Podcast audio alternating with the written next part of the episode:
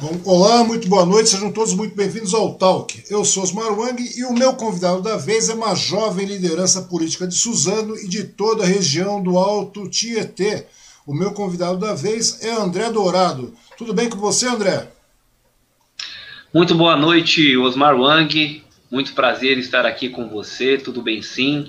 Agradeço pela oportunidade. Você que é um jornalista extremamente democrático, está extremamente de parabéns por estar realizando diversas, é, diversos bate-papos com várias lideranças e várias frentes de, da música suzanense, entre, outros, é, outra, entre outras atividades que você tem trazido para cá para o seu, seu canal, para a sua página. Então, sou muito grato pela oportunidade de estar aqui. Muito boa noite a todos e a todas que estão nos acompanhando também.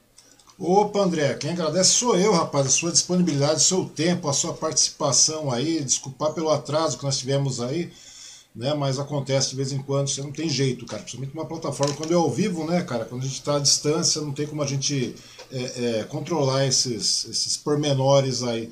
E de verdade mesmo, cara, agradecer a todas as pessoas também que participam aqui, né? Que vão participar da nossa transmissão. E eu acho que é um momento muito importante ter a sua participação aí, cara, principalmente das vozes aí que, que dão uma. Como é que chama? Começam a abrir novas perspectivas, né, cara? Estamos vivendo um momento meio complicado aqui, não só na, na nosso país, né, cara, mas em escala mundial, pela questão da pandemia, mas no Brasil de uma maneira bastante agravante, né, cara, bastante grave aqui. E nada melhor do que ter um pessoal que tem uma visão aberta, né, uma visão mais polida, mais diferenciada para poder questionar isso aí, né, cara. Eu acho que é muito legal, né? Eu acho que é bem por aí. André, me conta uma coisa, cara. Você é um cara muito jovem, né, velho? Você é um cara muito jovem. Chama de velho por uma questão de, de conversa, de intimidade de conversa, né, velho? Mas vem cá, você é um cara bastante jovem mesmo, né? E você é uma pessoa bastante engajada. Qual a sua idade, André? Na verdade, assim, eu não, não tô tão jovem mais assim, não. Eu tô chegando já na meia idade aí, né, Osmar? Hum. tô com 34 anos. Pô, é um... Faço 35 agora em novembro. Pois é, é pois é, mas é. mesmo assim você é uma pessoa bastante jovem aqui, politicamente falando também, né? Que é sim, uma questão sim, bastante, sim. bastante importante aqui na região, porque eu acho que a política precisa de pessoas jovens, é, que oxigenam a questão da política mesmo, né?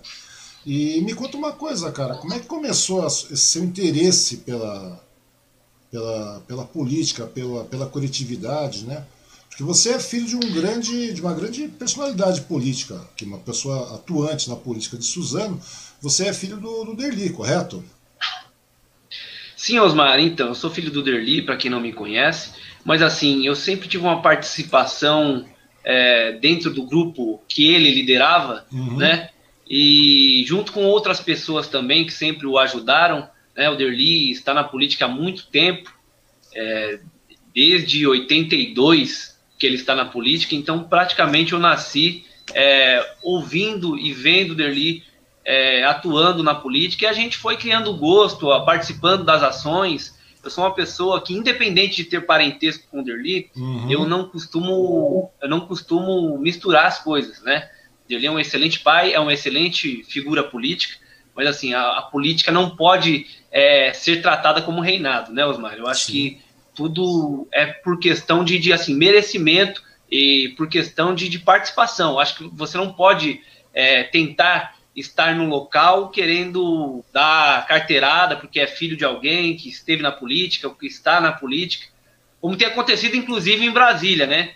Verdade, Os filhos do, do, do, do, do Bolsonaro. Então eu tive sempre uma participação com a comunidade, nascido aqui, eu sou nascido aqui no Jardim Monte Cristo, uhum. na cidade de Suzano. Então, sempre tive uma participação dentro do grupo do Derli, em apoio a candidatos a deputados também, em, em, participação em políticas partidárias também, do Partido dos Trabalhadores. E no mandato do Derli, não, não trabalhei com o Derli, porque não, não, não é permitido, e graças Sim. a Deus que não é permitido, senão a política estaria muito pior do que está hoje, né? Graças a Deus que, que a lei do, do nepotismo existe para barrar esse tipo de, de situação de parentes estarem dentro da política, usufruindo né, é, financeiramente dos mandatos. Eu acho que o político não precisa é, ter salário para participar. Não que não tenha que ter, mas eu acho que não tem que ser só por isso. Então eu acho que eu, eu sempre participei da política é, querendo buscar os benefícios coletivos para minha cidade, para o meu país, para o meu estado. Uhum. E aí, cara, foi, eu fui despontando e acabou que eu, que eu fui a pessoa que, que mais despontei no, no, no seu grupo de apoio para ser candidato e até tive uma quantidade expressiva de voto, com toda humildade, né, com a ajuda de muitas pessoas que me ajudaram, me ajudam, e a gente está aí, independente de ter ou não mandato, participando da vida é, política da cidade, buscando os bens coletivos, que é o mais importante. Pois é, a pegada é mais ou menos essa mesmo, né? É assim que funciona. Porque para você ser político, para você ter uma vida política, você necessariamente precisa ter um cargo, não é verdade? E eu sei que seu pai sempre teve uma, uma atuação constante na Câmara e tal, independente de você, ah, eu não trabalhei com o Derli. Perfeito, mas estava lá acompanhando, então você conseguiu vivenciar isso, porque desde jovem você já sempre teve contato com, a, com as mazelas que aconteceram no município, na região, você vê a questão da desigualdade social, que é uma, uma situação gritante, não é de hoje, hoje está acentuado, né, bem evidente isso aí, mas você acabou sempre participando disso, né, cara? Isso aí acabou despertando em você, é, antes mesmo de, de, de pleitear algum cargo, alguma coisa, é, você acabou sempre participando de maneira bastante ativa, né? Porque é aquilo que a gente estava conversando esses dias atrás, né?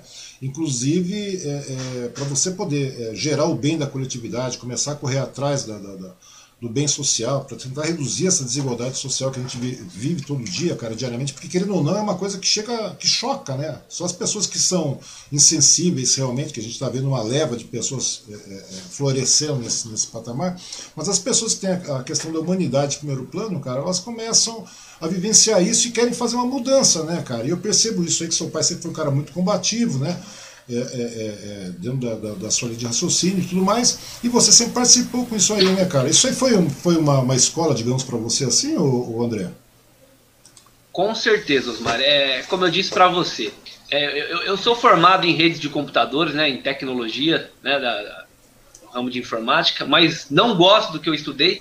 E para mim, a minha escola foi a política, a convivência com figuras, né? Não só com o Derli, mas também com o Derli, muito uhum. com o Derli né, que foi a porta de entrada para mim entrar na política, mas eu sou uma pessoa que eu procuro absorver, absorver muita, muito conhecimento conversando com, com figuras e figuras às vezes até de, de pensamentos adversos, né? uhum. né? Em situações que, que, a, que a adversidade nos traz conhecimento também. Sim. E vendo a rotina do seu gabinete, porque assim, nunca dependi do salário do gabinete do Derli, mas eu sempre estive envolvido nas ações do gabinete do Derli e nos envolvimentos com a, com a comunidade, buscando as benfeitorias, buscando investimento através dos deputados é, e lutando por esses direitos. Porque assim, Osmar, é, infelizmente, a, as pessoas, infelizmente no país, elas são muito vulneráveis é, de conhecimento de direitos, porque o sistema, ele, ele muitas vezes, ele, ele, ele mostra que a gente tem deveres mas não mostra que a gente também tem direitos, né? Sim. E quando temos esses, e quando temos esses direitos, é, muitas vezes eles são burocratizados. As pessoas muitas vezes elas acham que só vereador, só deputado, ou só prefeito, ou uma figura pública é, consegue, é, é, um através, eletivo, através de mandato, caso, né? Consegue, resolver o, o, problema. E não, a Constituição é, tem, tem várias cláusulas que garantem o poder para qualquer cidadão que, que queira buscar esses conhecimentos. Né? Uhum. Eu até acho, e isso já teve no passado no ensino médio, no ensino fundamental, nas escolas, na grade é, curricular das escolas, é, eu acho que a política tinha que ser uma das matérias, porque ela é tão importante quanto a matemática, quanto o português, que assim, uma pessoa que conhece o seu, o seu direito, ela dificilmente, ela pode até passar por dificuldade, mas ela vai ter menos impactos negativos porque ela vai buscar uma reclamação na ouvidoria e as pessoas normalmente não sabem para que serve uma ouvidoria, elas não sabem normalmente o que é o Ministério Público e precisa saber, por mais que seja burocratizado é, é essas casas de, de, de, busca de direitos, uhum. elas são importantes para as nossas vidas e fundamentais para as pessoas buscarem esses direitos.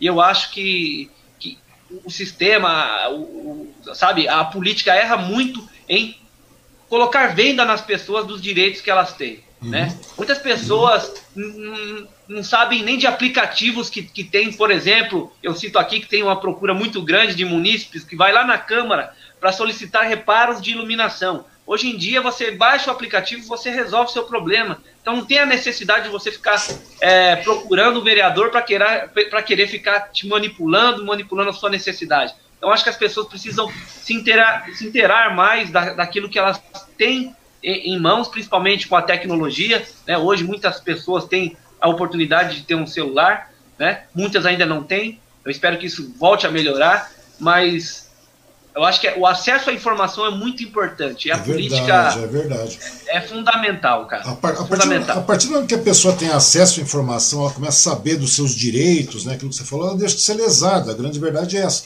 Porque é aquilo que você falou, muitas vezes as pessoas acabam se deixando levar, né, cara? Principalmente nas esferas municipais, aquela coisa toda. Ah, vai trocar uma lâmpada, o pessoal fica lá batendo palmo para torta direito para um vereador. Não precisa de um vereador, cara. Você tem N recursos para você solicitar. Você pode solicitar isso aí e tem mais também. Isso não é um ganho. Ah, promete que vai trazer isso, fulano promete que vai trazer aquilo, aquilo, aquilo outro. Muitas vezes essa é a função do Estado, tal e tudo mais. Então a gente tem que saber delimitar aquilo que é de direito, entendeu? E muitas vezes isso aí é a questão do acesso à informação. As pessoas não têm acesso à informação, não têm cultura né, com relação à cultura política, eu estou falando, tá? É, não tem educação política com relação a isso aí, e acabam se deixando levar e acabam sendo lesadas, né, cara? Ou seja, o, a gente está vendo isso aí principalmente nesse momento agora, né, cara? Esse momento está muito. tá gritante isso aí. E, e daí é aquilo que você havia falado, né, cara? Eu acho que quanto mais é, é, houver é, interação, interesse também coletivo da população, você, é, é, você traz benefícios para a coletividade, para todo o seu município, para todas aquelas pessoas que o cercam, o seu próprio bairro, sem você necessitar ser político, cara. Você está à disposição, a Câmara está aberta para todo mundo. Ou seja, qualquer solicitação, qualquer requerimento, qualquer coisa que venha a ser feita, cara, ou seja, tem que ter um acompanhamento com relação a essas coisas todas, né, cara? Porque senão dá, dá a impressão de que existe um vereador salvador da pátria, que existe um prefeito salvador da pátria, e etc. e tudo mais. As pessoas, muitas vezes, não sabem nem que existe um Ministério Público. Ou seja, você, você como cidadão, você pode acionar e você pode realmente é, é, é, acabar promovendo é, uma melhora coletiva, né, cara, do bairro, do município, seja como for. Esses dias atrás mesmo vocês fizeram, né? Você, é, é, vocês fizeram várias. Eu, eu acompanho o seu, o seu, o seu perfil e vejo que você faz várias ações, cara. Não é questão de ação é para se promover e tudo mais, mas é uma questão de você realmente fazer ações, porque você vê que são necessidades que podem ser supridas, que vão gerar um benefício para o bairro onde você mora, para o bairro onde fulanos moram. Ou seja, se você vê que existem é, é, questionamentos que podem ser resolvidos, você, eu verifico que você já tem essa ciência e você faz isso, né?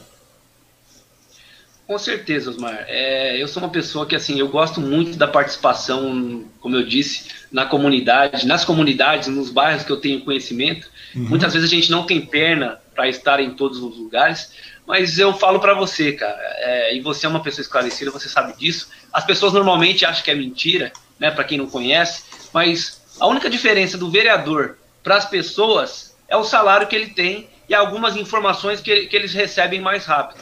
Todos os direitos que o vereador tem, é, o cidadão também tem, né? É, através disso que a gente falou aqui agora, através da lei do acesso à informação, Sim. que qualquer um pode protocolar esse, esse documento. Tem até modelos na internet, no Google, onde você pode saber por qual motivo o prefeito gastou tanto na, na, na reforma da escola tal, porque ele construiu é, um posto de saúde tal e gastou isso ou aquilo, ele, te, ele é obrigado a te responder. Muitas vezes acaba não respondendo. E não é só aqui na cidade de Suzano, não. É, é no, pelo Brasil afora. Né? Uhum. E as, as pessoas não acreditam nisso. Não acreditam no direito porque, porque não conhecem muitas vezes, né? Pela falta de oportunidade. Agora, com, com, principalmente agora na pandemia, eu acho que as pessoas buscaram muito mais conhecimento, né?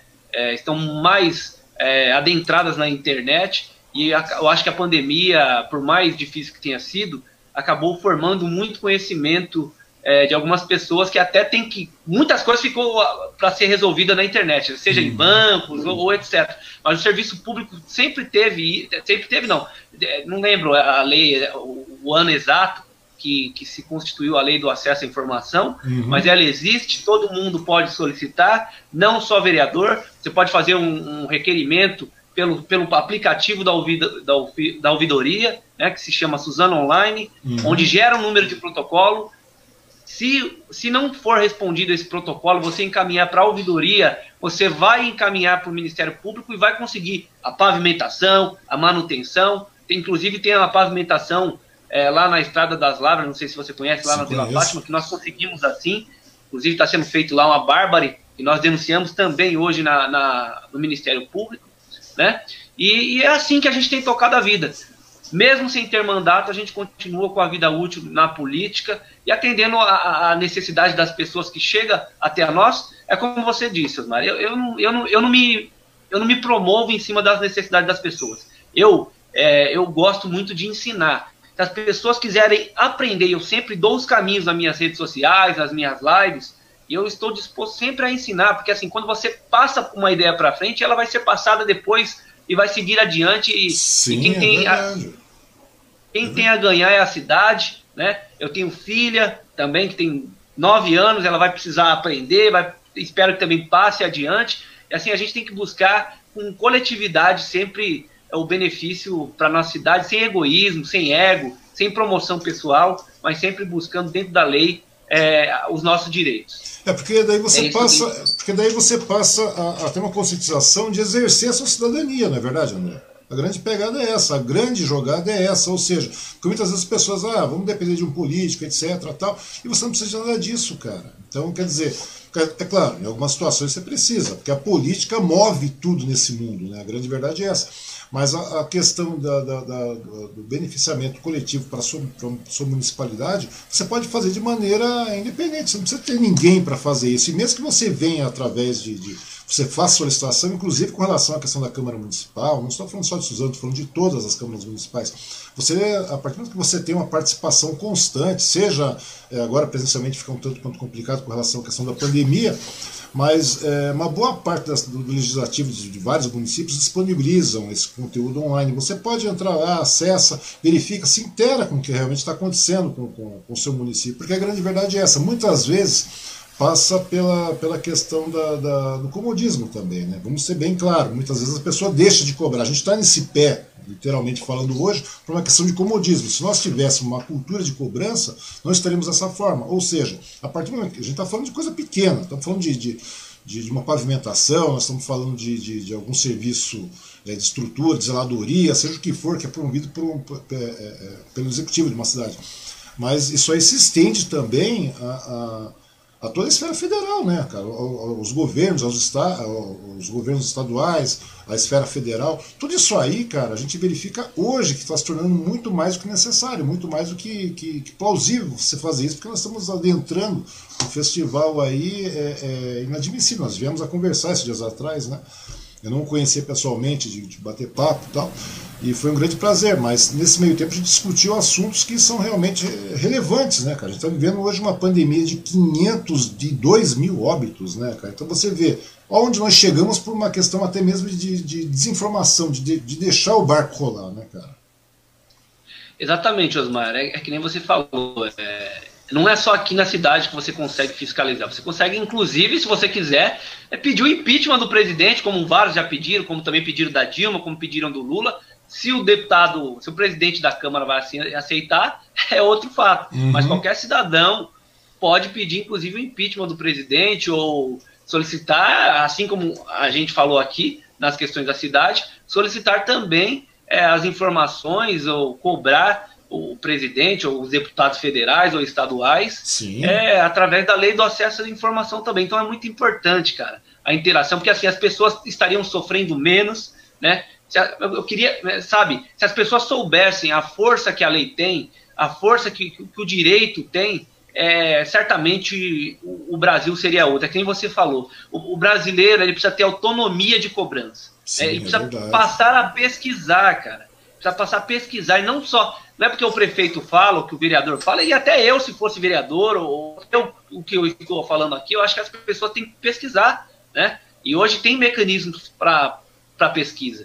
Então uhum. é fundamental que a gente pesquise, que a gente cobre com respeito, seja lá Sim, quem for claro. o representante público, né? Mesmo que você pense de forma adversa, de forma contrária, é, você precisa cobrar com justiça, coerência e responsabilidade né? Mas precisa cobrar. Acho que o político tem obrigatoriedade com a sociedade. A partir do momento que ele se elege, ele não é mais o, o, o representante das pessoas que votaram nele, é o representante é, de toda a cidade, de todo o estado, de todo o país. E precisa buscar sempre os bens coletivos. Infelizmente, a maioria não, não busca, é, buscam é, a vida, buscam resolver as suas vidas pessoais né, ou de seus grupos, mas quando a, quando a população brasileira tiver autonomia de cobrança e cobrar é, de fato nos órgãos cabíveis, eu tenho certeza que esse país vai andar e precisaria estar andando, não poderia estar regredindo por conta de ignorância, né? Porque está regredindo por falta de, de, sabe, de, de, consonância de pensamento. Eu acho que quando estamos vivendo um momento adverso, é hora de todos os partidos se juntar, se unir, se resolver. Acho que não dá para você ficar brigando com todos. Isso serve para todos. Eu não estou falando só do Bolsonaro, não. Uhum. Infelizmente, ele tem agido de forma grosseira, inclusive com jornalistas. Estava vendo uma entrevista dele Sim, com uma jornalista. Eu acho que você pode é, expressar a sua opinião. Eu acho que você tem que expressar a sua opinião, mas eu acho que o respeito se deve a todos. Né? Eu, eu sou o tipo de pessoa, Osmar, que eu convivo com muitas pessoas que pensam diferente de mim. Eu tive muitos eleitores que votaram em mim, mesmo estando no PT, que são bolsonaristas, por conta do, de ser um, de um público jovem né, como você descreveu. Então, muitos que, que votaram no, no Bolsonaro votaram em mim, mas eu procuro agir de uma forma, sabe? É, eu, eu, eu, procuro entender para atender e, e, tratar as pessoas que pensam diferente de mim. Eu acho que isso é importante também, não só criticar as pessoas que estão lá do lado de lá, do lado da direita, mas também tentar explicar sem confusão, sem torcer contra, apresentar medidas, trazer investimentos, sabe? Ajudar. Porque todo mundo está no mesmo barco. Ou seja, primeiramente implementa esse bom senso, né, André? A verdade é essa, é o bom senso, é a coerência, né? E eu quero chegar até nesse ponto também, nós vamos estender um pouquinho mais a conversa para chegar nisso. Mas muitas pessoas aí te conhecem, você saiu candidato nessa última eleição, você teve uma votação expressiva aqui na cidade, né? Não foi eleito, mas teve uma votação bastante expressiva mesmo, né? Foram 1.218 votos, não é isso? 1.218 votos. Né? Por uma questão de, de, de partido, você acabou não sendo eleito. A grande verdade é essa, não é verdade? Mas me conta uma coisa, André, como é que, tá, como é que foi essa caminhada para você nesse período de pandemia tal, tudo mais? Você, é, é, quais foram as dificuldades que você acabou encontrando? Porque a gente já via que tem, existe realmente um, problema de, de, não da sua parte, obviamente, é claro, mas no, no, contexto geral, porque você faz parte do partido que acabou sendo demonizado né, nesse meio tempo aí. Tá? A gente sabe que não é bem essa conversa, não é bem por aí que, que, que a banda toca, mas é o que acabou impetrando na, na, na, na eleição passada, tanto que acabou tendo uma eleição, nós elegemos, acabamos por eleger esse presidente e várias, várias outras pessoas de uma casta extremamente duvidosa, e acabaram demonizando, inclusive, não só o PT, mas a esquerda toda, né? Toda, todo o pessoal de esquerda tal, e tudo mais. E me conta uma coisa, como é que foi nesse período para você é, é, gerenciar uma campanha no meio dessa pandemia e com essa demonização toda que foi feita, mesmo você batendo, é, é trabalhando em cima da coerência, da lógica progressista, como é que foi para você co começar, é, quais foram as dificuldades que você teve, cara? Porque eu pergunto porque eu vejo que é uma coisa muito complicada, cara. Entendeu? É uma coisa. É, é, tudo, tudo hoje, cara. Se é ruim para o pessoal do centro, é complicado. Se é ruim para o pessoal da, da, é meio devagar para o pessoal da direita, é complicado.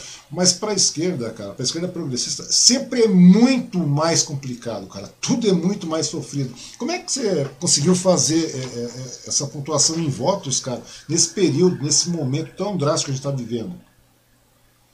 Então, Osmar, é assim. É, é, como eu, eu, falei no início, eu sempre tive uma participação muito grande no mandato do Derli, uhum. né, apoiando ele. E quando ele se manifestou que não queria ser mais candidato a vereador, é, eu, eu perguntei para algumas pessoas é, do, do, grupo do Derli, né? Eles tinham interesse, e se tivesse, a gente teria uma discussão saudável, porque o grupo é isso. A gente não pode impor uma candidatura, eu acho que uma candidatura ela tem que partir de um convencimento, não de uma, de, um, de uma imposição. Então, eu me coloquei à disposição né, do grupo, uhum. né, assim como outras pessoas também, o segundo colocado do, do, Partido dos Trabalhadores também, que era chefe de gabinete do Derli, se colocou, né, inclusive ajudou o partido também, o, o professor Reginaldo, é, e eu comecei a trabalhar o meu nome em parceria com algumas outras pessoas, e muitas pessoas vieram do, do mandato do Derli, mas eu constituí muitas outras também pela participação que eu tenho na cidade. E assim, juntamente com o Derli, a gente conseguiu recurso, mas quando ele perdeu a eleição, quando o PT não fez mais vereador e ele não foi eleito, uhum. é, eu consegui alguns outros investimentos também. Totalizando esses investimentos, chega a quase 2 milhões e meio. A gente conseguiu é, antes da pandemia durante a campanha e a gente tem conseguido agora também. Então foi um trabalho muito que começou muito antes, Osmar.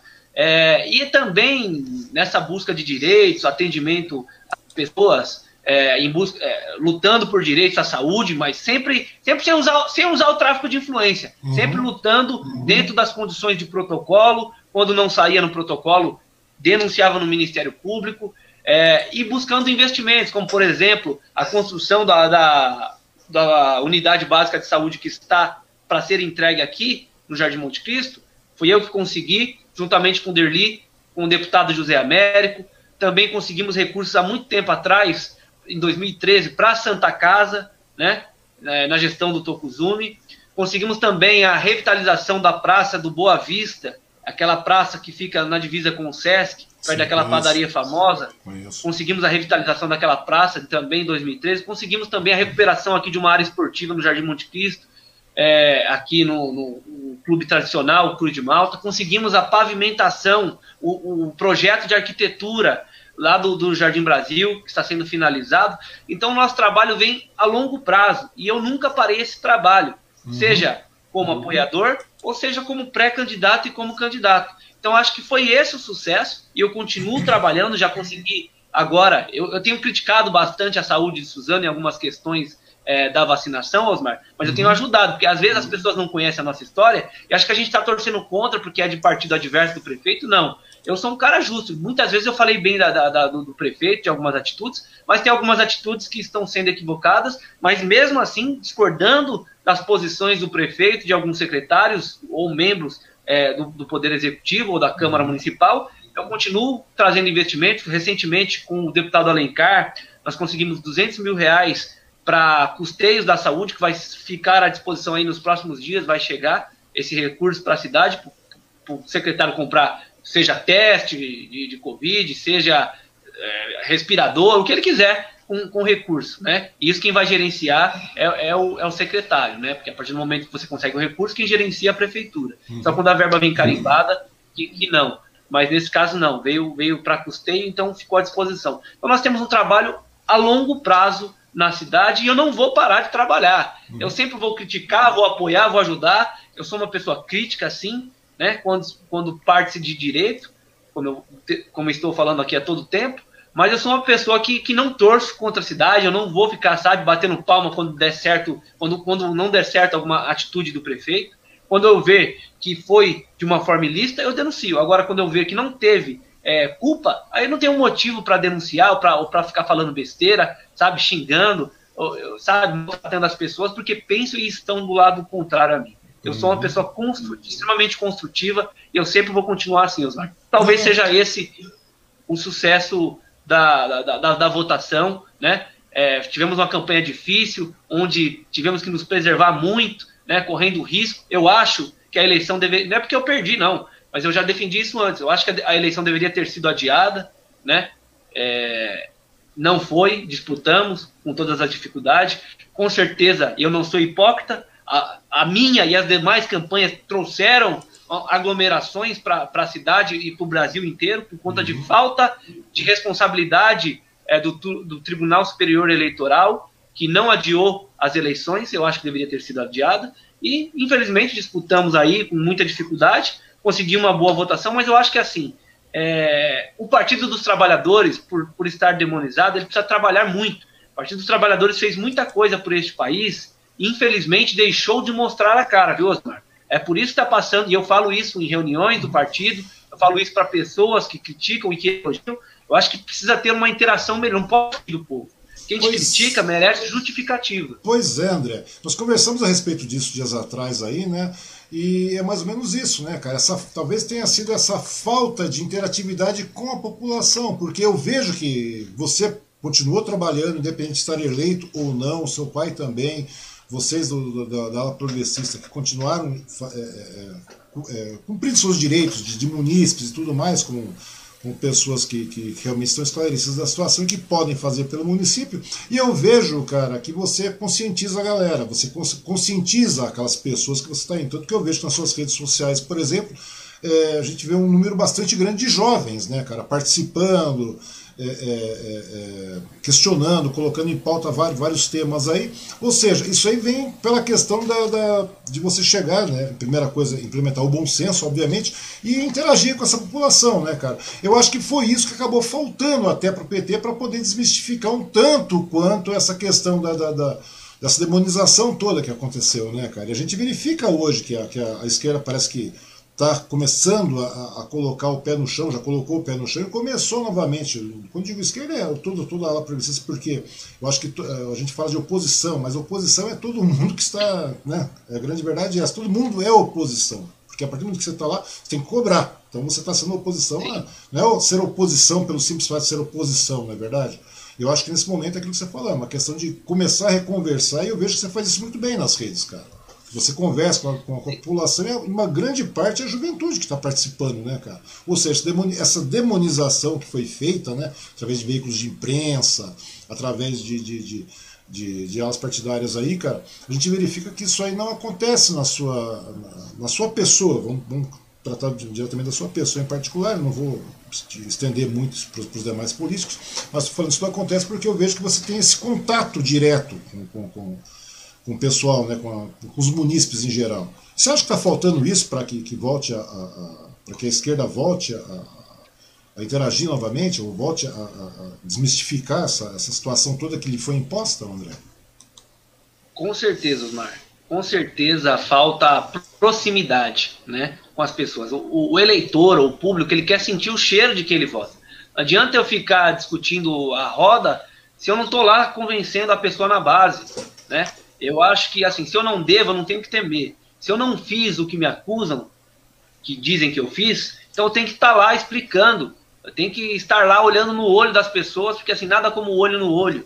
Né? Verdade. É, e, e, e, o, e, o, Partido dos Trabalhadores se acomodou muito. Né? É, é indiscutível que, que, que, fez diversas é, realizações pelo país. Eu não vou aqui ficar falando todas, mas fez muitas realizações. Né? Uhum. É inegável, é inegável. Teve muitos erros também em questões de corrupção, mas não é o único partido que teve corrupção. Né? Pois né? é, cara, é, porque é que tá um detalhe, o pessoal impetraram como se corrupção existisse apenas no determinado partido, né? Não vamos falar ah, do PT, vamos falar do PT.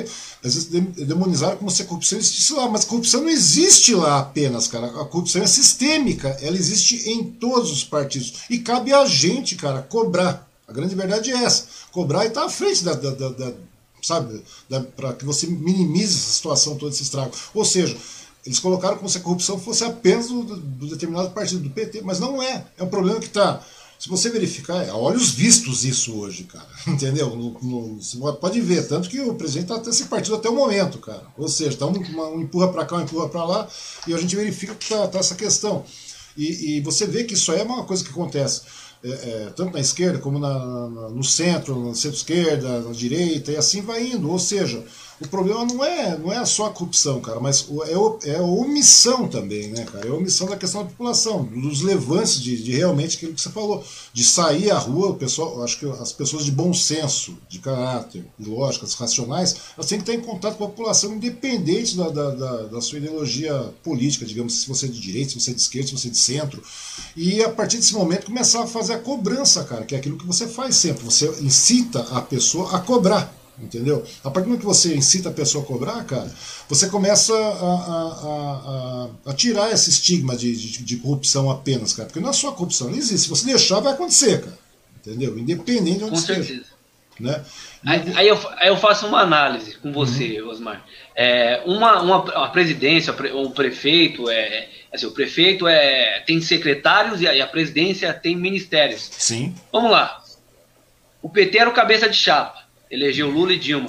Mas e os ministérios? Era, era compostos por quem? Pelo mesmo PRB que está na base do Bolsonaro, pelo mesmo PL que está na base do Bolsonaro, pelo mesmo PSD que está, está na base do Bolsonaro. Então, se o PT tem corrupção, esses partidos também, não só esse, mas como outros tantos que estavam na base de apoio é, da Dilma e Lula e continuam na base de apoio é, do Bolsonaro, se o PT tem corrupção, eles ajudaram na corrupção. Né? Então, eu acho que assim, Cada ministério tem a sua responsabilidade. E quem errou tem que ser punido, independente de onde seja, e tem que ser cobrado pela população, quem, quem quer que seja. Né? Então acho que não pode se demonizar só um lado, né, esquecer a história como um todo. E o PT precisa ir para as ruas, precisa olhar nos olhos da população, fazer comparativo, não Sim. só atacar o Bolsonaro, não, porque muitas vezes eu vejo só atacando o Bolsonaro, mas comparar, propor, sugerir, comparar, mostrar o que foi feito, mostrar que no tempo do Partido dos Trabalhadores tinha o Minha Casa Minha Vida. E cadê que teve uma construção de um empreendimento do, do, do, programa Minha, Minha Casa Verde e Amarela? Não teve. É comparando, não é só xingar o cara também. Tem que comparar, né? As pessoas que tinham é, acesso às universidades através do ProUni, né? Entre outros tantos projetos que foram criados, como o SAMU, que foram. Tem, tem que comparar. Veio o Temer, teve congelamento de, de, de, de recursos para a saúde, e aí o Bolsonaro continua com esses, com esses congelamentos de, de investimentos. Então, a gente tem que fazer comparativos, estar perto da sociedade. Você pode me xingar do que você quiser, eu quero ver você provar que eu sou aquilo. Né? Uhum. É, e assim, eu vou. Quando você me chama, eu vou lá. A, a, a, política não pode ser só tratada de forma eleitoral.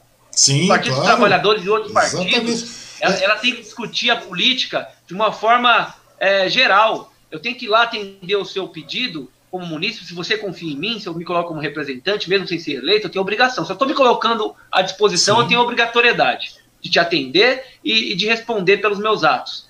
E a partir do momento que eu estou lá te atendendo, eu não posso te impor voto, que você vote em mim, te obrigar a isso, como muitos fazem, inclusive até no PT ou em outros, em outros partidos. Eu, o voto tem que ser a sua consciência. Se eu te prestei um serviço, você vai, vai caber a você é, saber se você vai votar em mim não, ou não. Uhum. Não tem que ficar explorando a sua, a, o, seu voto. Tem que, tem que te ajudar, né? Estar próximo a você, mostrar que eu sou diferente do que você pensa. E o PT tem falhado muito nisso, tem melhorado agora, depois da, da, da, né, das pancadas que vem tomando ao longo do tempo. Eu espero, eu tenho feito esforços imensos junto com o presidente e com outros diretores também do Partido dos Trabalhadores de Suzano, e é um compromisso meu, Osmar, é ajudar o PT se restabelecer na cidade de Suzano e mostrar que nós temos sim propósitos, nós temos propostas, e o PT, Osmar, pode comparar, é o único partido de oposição que traz investimentos para a cidade. Pode reparar, os outros opositores critica, xinga, fala mal, mas não vejo trazendo investimento. O PT tem vários, vários deputados que trouxeram investimento para a gestão Rodrigo Axux, não só o que eu tenho relação, mas uhum. outros deputados também do, do, partido. Então a gente tem sim é, moral para cobrar o, a, o prefeito, para cobrar o presidente da República, porque nosso tempo tinha realizações. É uhum. como eu disse aqui, eu não quero é, ficar, sabe, maltratando as pessoas porque falam pensam diferente de mim, mas eu acho que assim, a gente tem, precisa saber fazer autocrítica. Não tem Sim, problema se você votou no Bolsonaro. Mas aí, aprovar tudo de errado que é feito, aí é difícil. Assim como também do nosso lado, quando, quando a presidente é, é, era Dilma ou Lula. Não, não, não foi só flores né? Embora teve muitas realizações, teve, tiveram erros também. A gente precisa cobrar, inclusive, os nossos lados também. A grande verdade, eu acho que, que, o, que o partido em si, ele acabou esquecendo de, de conectar com o povo, né? E agora ele voltou, assim, entendeu que, que, que, que o partido, na realidade, não só o PT, mas os demais partidos da progressista, progressistas, digamos assim, eles, todos eles começam literalmente de, do contato com a população, do vivência, da, da, da, da das pessoas poderem vivenciar a questão da desigualdade, aquela coisa toda, né? É, você pode ver, né? O PT mesmo foi tra trabalhou muito no sindicato, etc., que o pessoal realmente trabalhava, estava lá, chão de fábrica, aquela coisa toda. Hoje a gente acaba vendo, cara, que muita conexão com a população acabou se esvaindo, né? Nesse, nesse período todo de, de, de de posição acabou se esvaindo. E independente disso, é aquilo que você falou, a política, cara, não deve ser praticada apenas no ano de eleição. Né? A pessoa está pensando, ah, tá, vamos, vamos deixar a política rodar aí, quando, em 2022 a gente pensa nisso. Não é, cara, a gente conversou isso semana passada, semana retrasada, eu acho, com relação à questão disso aí. Inclusive, até, até veio o representante do PSOL, o Boulos, veio para cá, a gente conversou a respeito disso nessa, nessa oportunidade com relação à prática da política diária, né, cara? E é aí, é aí que entra a reconexão, cara. E é aí que você começa. Porque não adianta você também, é, é que nem você falou, ah, nós, nós, nós trouxemos emendas, fizemos isso, fizemos aquilo. Tudo bem, Mas acontece que o estigma fica tão grande que tudo isso passa despercebido. Então, a única maneira da gente poder realmente mostrar e pode realmente colocar isso em prática é trazendo a população para perto do diálogo, cara. Não é verdade? É isso que eu tô vendo que está acontecendo, cara. Inclusive, a gente conversou a respeito disso. Eu falei, pô, a gente tem que voltar e colocar o, o pessoal em pauta para conversar, etc. E, e, dialogar com a população, cara. Eu acho que é bem por aí que o caminho tem que funcionar. Senão o negócio torna complicado, né, o, o, o André? Com certeza, não sei se você se lembra, é, um discurso do Mano Brown, né, independente das pessoas gostarem ou não é, da, do, do, tipo de música dele, tem algumas uhum. que gostam, outras que não, é, mas ele falou bem a verdade quando chamaram Mano Brown, quando chamaram é, no, ato do, do Haddad, né, no segundo turno, uhum. eu acho que você se lembra, que ele falou de forma bem explícita: se você perde o contato com o povo e você depende do contato com o povo, você vai pagar o preço. Não tem como, Osmar. Se antes você ouvia, antes de você ter mandato, eu, sou, eu, não sou vereador, aí chega o senhorzinho, que muitas vezes ele não tem esclarecimento, mas ele tem experiência de vida. Ele me dava uma opinião eu escutava, eu estava ali com ele. O, o presidente da associação Amigo de Bairro, o presidente do sindicato, o morador que, que vive aí no, no, no, dia a dia do bairro. Eu ouvia essas pessoas. Aí depois eu ganho a eleição. Aí eu vou lá no meu, no meu gabinete, aí chega lá aquelas pessoas que eu ouvia, Aí elas vão lá com todo o prazer, por se sentirem, sabe, dono daquilo também. Porque Sim, são, normalmente. São, realmente são. São, exatamente. E aí chega lá, é maltratado, o vereador fala que, que, inclusive do nosso lado, muitas vezes aconteceu do nosso lado, deputados, vereadores, é, ah, não, hoje eu não posso, eu tenho uma reunião.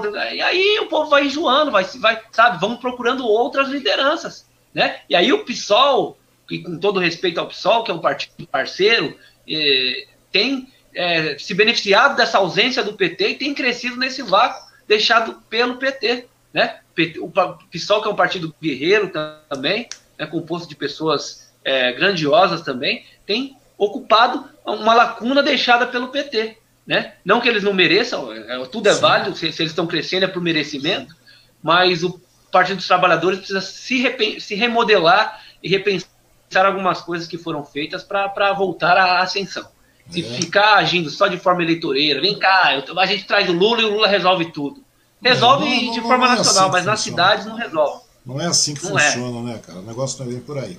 Bom, agradecer a todo mundo que está participando, né? Vamos agradecer o pessoal que está participando, está nos assistindo e as pessoas também que irão nos assistir, né? Vou pedir para que vocês aí curtam a página, compartilhem o vídeo aí, se inscrevam no nosso canal no YouTube, né? É, os links estão na descrição do vídeo aí. Também quero agradecer os patrocinadores da nossa plataforma, né, que é o Bazar da Sil, o Restaurante Vale, e se dizer que se você, que, se você gosta do Talk, é bastante simples para você colaborar. Você pode entrar em contato, aponta sua câmera para o QR Code aí, manda uma mensagem, e independente disso é sempre bom, porque a gente mantém essa plataforma para conversar, para esclarecer, e eu acho que a função é essa, porque fazer é aquilo que a gente estava conversando também, né? Porque fazer live, pelo fazer, a gente podia estar fritando ovo aqui, que ia dar, dar view. A intenção não é essa, a intenção é começar a esclarecer e trazer as pessoas para novos horizontes, eu acho que a pegada é mais ou menos essa. Agradecer também a Laninha Queiroz, que está conosco aqui. Vou até tirar o óculos, me dá licença, eu tenho problema de, de astigmatismo e miopia, nós conversamos a respeito disso também, né? Alaninha Queiroz. É, um problema gravíssimo esse, cara. Alaninha Queiroz, boa noite a todos vocês. É, Alaninha Queiroz está perguntando: André Dourado, quais foram suas maiores conquistas para a cidade de Suzano? Então, eu acredito, Osmar, que assim, todas que a gente conseguiu, né, que eu citei para você, mas eu acho que a unidade de, de básica do Jardim Monte Cristo e a pavimentação, é, o projeto de pavimentação para o Jardim Brasil foram os mais importantes né? Uhum. Por conta das situações de vulnerabilidade que aquelas pessoas, nas condições de mobilidade, viviam e ainda vivem em algumas ruas que não foram pavimentadas. E aqui, se você, não sei se você conhece a, a unidade básica, que é um puxadinho dentro de uma escola, que sempre foi assim. Nós conseguimos uma nova unidade que é bem grande, vai ter um conforto maior, né? A gente vai precisar lutar muito e cobrar muito por um melhor atendimento. Eu tenho certeza é, que vai ser muito dificultoso as questões de atendimento, mas a gente vai trabalhar muito né? Desta forma que a gente tem feito, é lutando por direito, dentro da lei, dentro da regra, mas eu acho que a, a infraestrutura do posto de saúde do Jardim Monte Cristo era muito precária e foi uma grande realização. As pessoas aqui sofreram muito, sofrem muito. Eu acho que vai dar um conforto melhor e maior para as pessoas que estão aqui. Perfeito. Entre outras tantas que eu, que eu citei. Uhum. Perfeito. É, o Marcelo Ivanov É, André está fazendo para a população, não venceu a eleição, mas está lutando pela, pelas pessoas. Parabéns. A Denise Silva, boa noite a todos. A Milena Silva, boa noite. A Carol Sanches, dando boa noite também. O Marcelo Ivanov continua, sinceridade, e queria trabalhar por Suzano sempre ajudando a cidade. Respeito pela população ganhou meu voto e da minha família. Esse é o comentário do Marcelo. Obrigado, Marcelo. Obrigado a todos que comentaram aí. Agradeço muito como eu sempre falo, Osmar, nas minhas lives, no, no, nos meus dizeres, ninguém chega a lugar nenhum sozinho. O líder, o, o político que acha que é o dono da verdade, é o bonzão, é, ele não chega a lugar nenhum. Então, tudo que eu tenho conseguido em parceria com as pessoas, é, os meus seguidores, meus amigos, meus apoiadores que estão comigo antes, durante e depois da eleição, eu sou extremamente grato a todos que estão participando aí, né? Agradecer mais uma vez a oportunidade. Você é um jornalista como eu já falei, extremamente democrático. Vocês puderem compartilhar aí a, a página do, do Osmar e sempre acompanhar as, as, entrevistas que ele promove, né, tanto no YouTube como aqui na, na, na, página do YouTube, do Facebook dele, é muito válido. O Osmar é um cara extremamente democrático, um cara que gosta da cidade de Suzano, então é muito importante que vocês acompanhem ele também. E muito obrigado por estarem me acompanhando hoje. Opa, mais uma vez. Eu que agradeço os seus elogios aí. Na realidade, não é nem uma entrevista, é um bate-papo, né, cara? Como eu falei pra você, a gente não entrevista, Exatamente. cara. Não tem uma pauta aqui, cara, pra você ter uma ideia. A gente tá conversando por, por conversar. Porque eu acho, que é, eu acho que é bem por aí que o negócio funciona, né? E tem mais gente aqui, cara. Vamos dar mais uma lida aqui, que tem mais pessoas chegando aí, né? O Robinho Lopes, André, do, André Dourado sempre lutando para melhorar, tamo juntos o Eric Vignati, isso tudo sem ser atual vereador, porque os atuais não fizeram nada do que esse rapaz faz pela população de Suzano. André é nosso vereador nas próximas eleições, que é um cara humilde, gente boa, ouve, é, ouve tudo que tem para ouvir, seja bom ou ruim. O cara quer sempre fazer o bem sem olhar a quem. Você vê, cara, isso aqui é a opinião do Eric. Muito obrigado, Eric. O Eric é um grande parceiro, um morador aqui do Jardim Monte Cristo uhum. também. Robinho, todos que estão assistindo aí. Né? Não vou descrever o nome das pessoas, porque são bastante, acredito aí. Sim, mas agradeço o Eric, pessoas. agradeço o Robinho, agradeço todos e todas que estão prestigiando aqui o nosso bate-papo. E a gente continua nessa luta, buscando o bem, sem olhar a quem, como o Eric disse. E a gente vai sempre continuar assim, na vitória, na derrota, na alegria, na tristeza.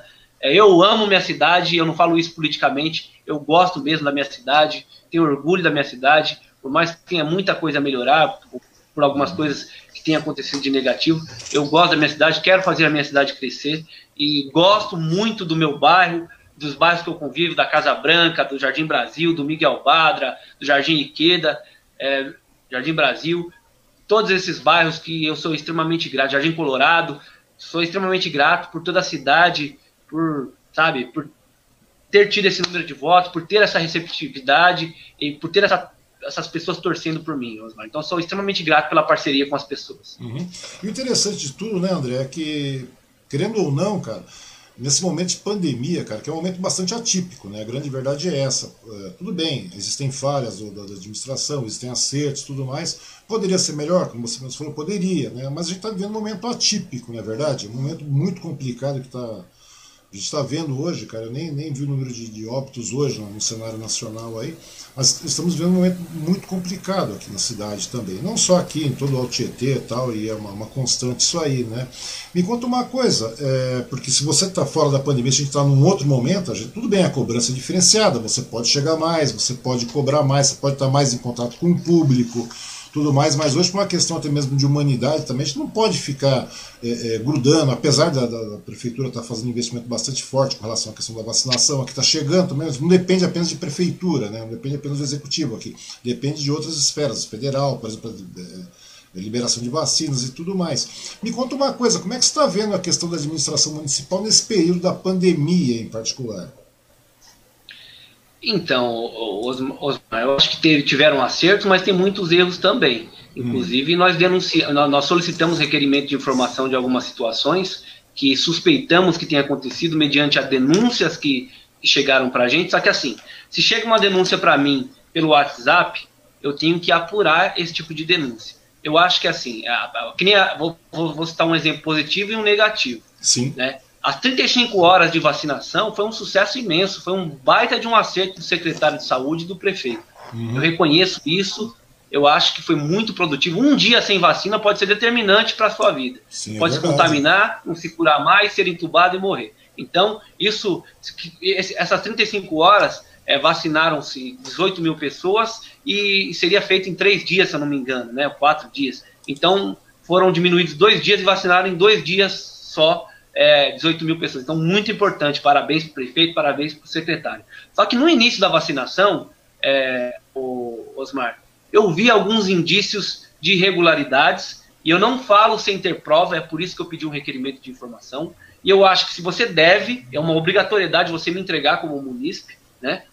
Eu e o Partido dos Trabalhadores, um núcleo de oposição que, que foi criado de forma construtiva, quando fala oposição, as, normalmente as pessoas pensam que é para criticar, pra, não, uma forma construtiva, justa, né? E eu acho que tiveram vícios, criaram-se regras distintas as regras impostas pelo Ministério da Saúde e a gente solicita a lista e caso não seja entregue, a gente vai encaminhar esse pedido para o Ministério Público e se for entregue, a gente vê que teve irregularidade, a gente vai denunciar, né? Porque, ao meu ver, é, você tem que ser prudente de todas as formas. Não adianta você ser um administrador público, ele tem que ser 100% dentro da regra, dentro da lei. Não adianta ele acertar 99%. E, é, porque as pessoas podem pensar, ah, ele é um ser mas não. Tem, tem uma diretriz a ser seguida, tem uma cartilha e ele tem que seguir isso, seja lá quem for, seja prefeito, se fosse meu pai, se fosse que tivesse ganhado a eleição, ou qualquer um outro. Então a gente está, estamos apurando os fatos, né? E só quando eu tiver a lista de vacinação eu vou saber, né? E se você não deve, você não tem que temer, né? E também a lista dos funcionários da INTS, né, que a gente suspeita que lá na empresa é, tenha pessoas que são parentes de secretários, de vereadores, né? E aí, se essas pessoas são parentes, não poderiam estar lá de acordo com a súmula vinculante, que é uma norma estabelecida pela lei do nepotismo, né? Que de, determina como crime a, é, a, empregabilidade de pessoas que são parentes é, de, de, pessoas que estão em, em primeiro escalão ou em cargo eletivo como vereador. Então, elas não deveriam estar lá Logo, se não deveria estar lá, não deveria ter se vacinado. É que nem quando você está no trânsito dirigindo sem, sem NH. Se batem atrás de você, você perdeu a razão, porque não, não era para ter acontecido o um acidente, porque você está lá de forma indevida. Então, se essas pessoas tomaram a vacina, elas também terão que ser penalizadas, né? E aí eu volto a dizer, estamos esperando as informações para falarmos dentro de fatos concretos, né? Assim como também é, outros fatos, como sabe, a compra de testes, eu acho que deveria ter sido priorizado. Eu acho que é, quando você declara calamidade, você pode é, pegar o recurso daquela secretaria que não está utilizando, por exemplo, a Secretaria de Cultura, que é muito importante para o país ou para a cidade, né? É, no momento da pandemia, teve tantos, tantas atividades, deveria ter sido pego algumas questões de lá, alguns recursos de lá, né? Por exemplo, teatro não funcionou no momento do começo da pandemia, a gestão passada, de, no ano passado. Uhum. Então deveria ter sido pego recursos desses setores, uhum. não, não digo só o teatro, mas outros setores também, e ser colocado é, como prioridade o combate à pandemia e o combate à vulnerabilidade social, que também é, está se agrava, agravando muito, viu, uhum. Osmar? Mas eu acho que o prefeito acertou em muitas coisas, acho que acertou em muitas coisas na pandemia, mas tem algumas coisas também bem críticas que a gente está buscando esclarecimentos para contestar caso seja verdade. Uhum. Mas em primeiro momento, André, você não acha também que, que, como você falou, em um momento de pandemia tal, tudo mais, mas você acha que muitas vezes as pessoas, porque não é uma questão que é, é, aconteceu apenas no município de Suzano, aconteceu em todo o Brasil, né, cara, em todo o mundo também. Você acha também é, a questão é, de não dar uma certas, é, certas prioridades, como você mesmo falou aí, com relação a isso, será talvez pelo ineditismo do fato, cara?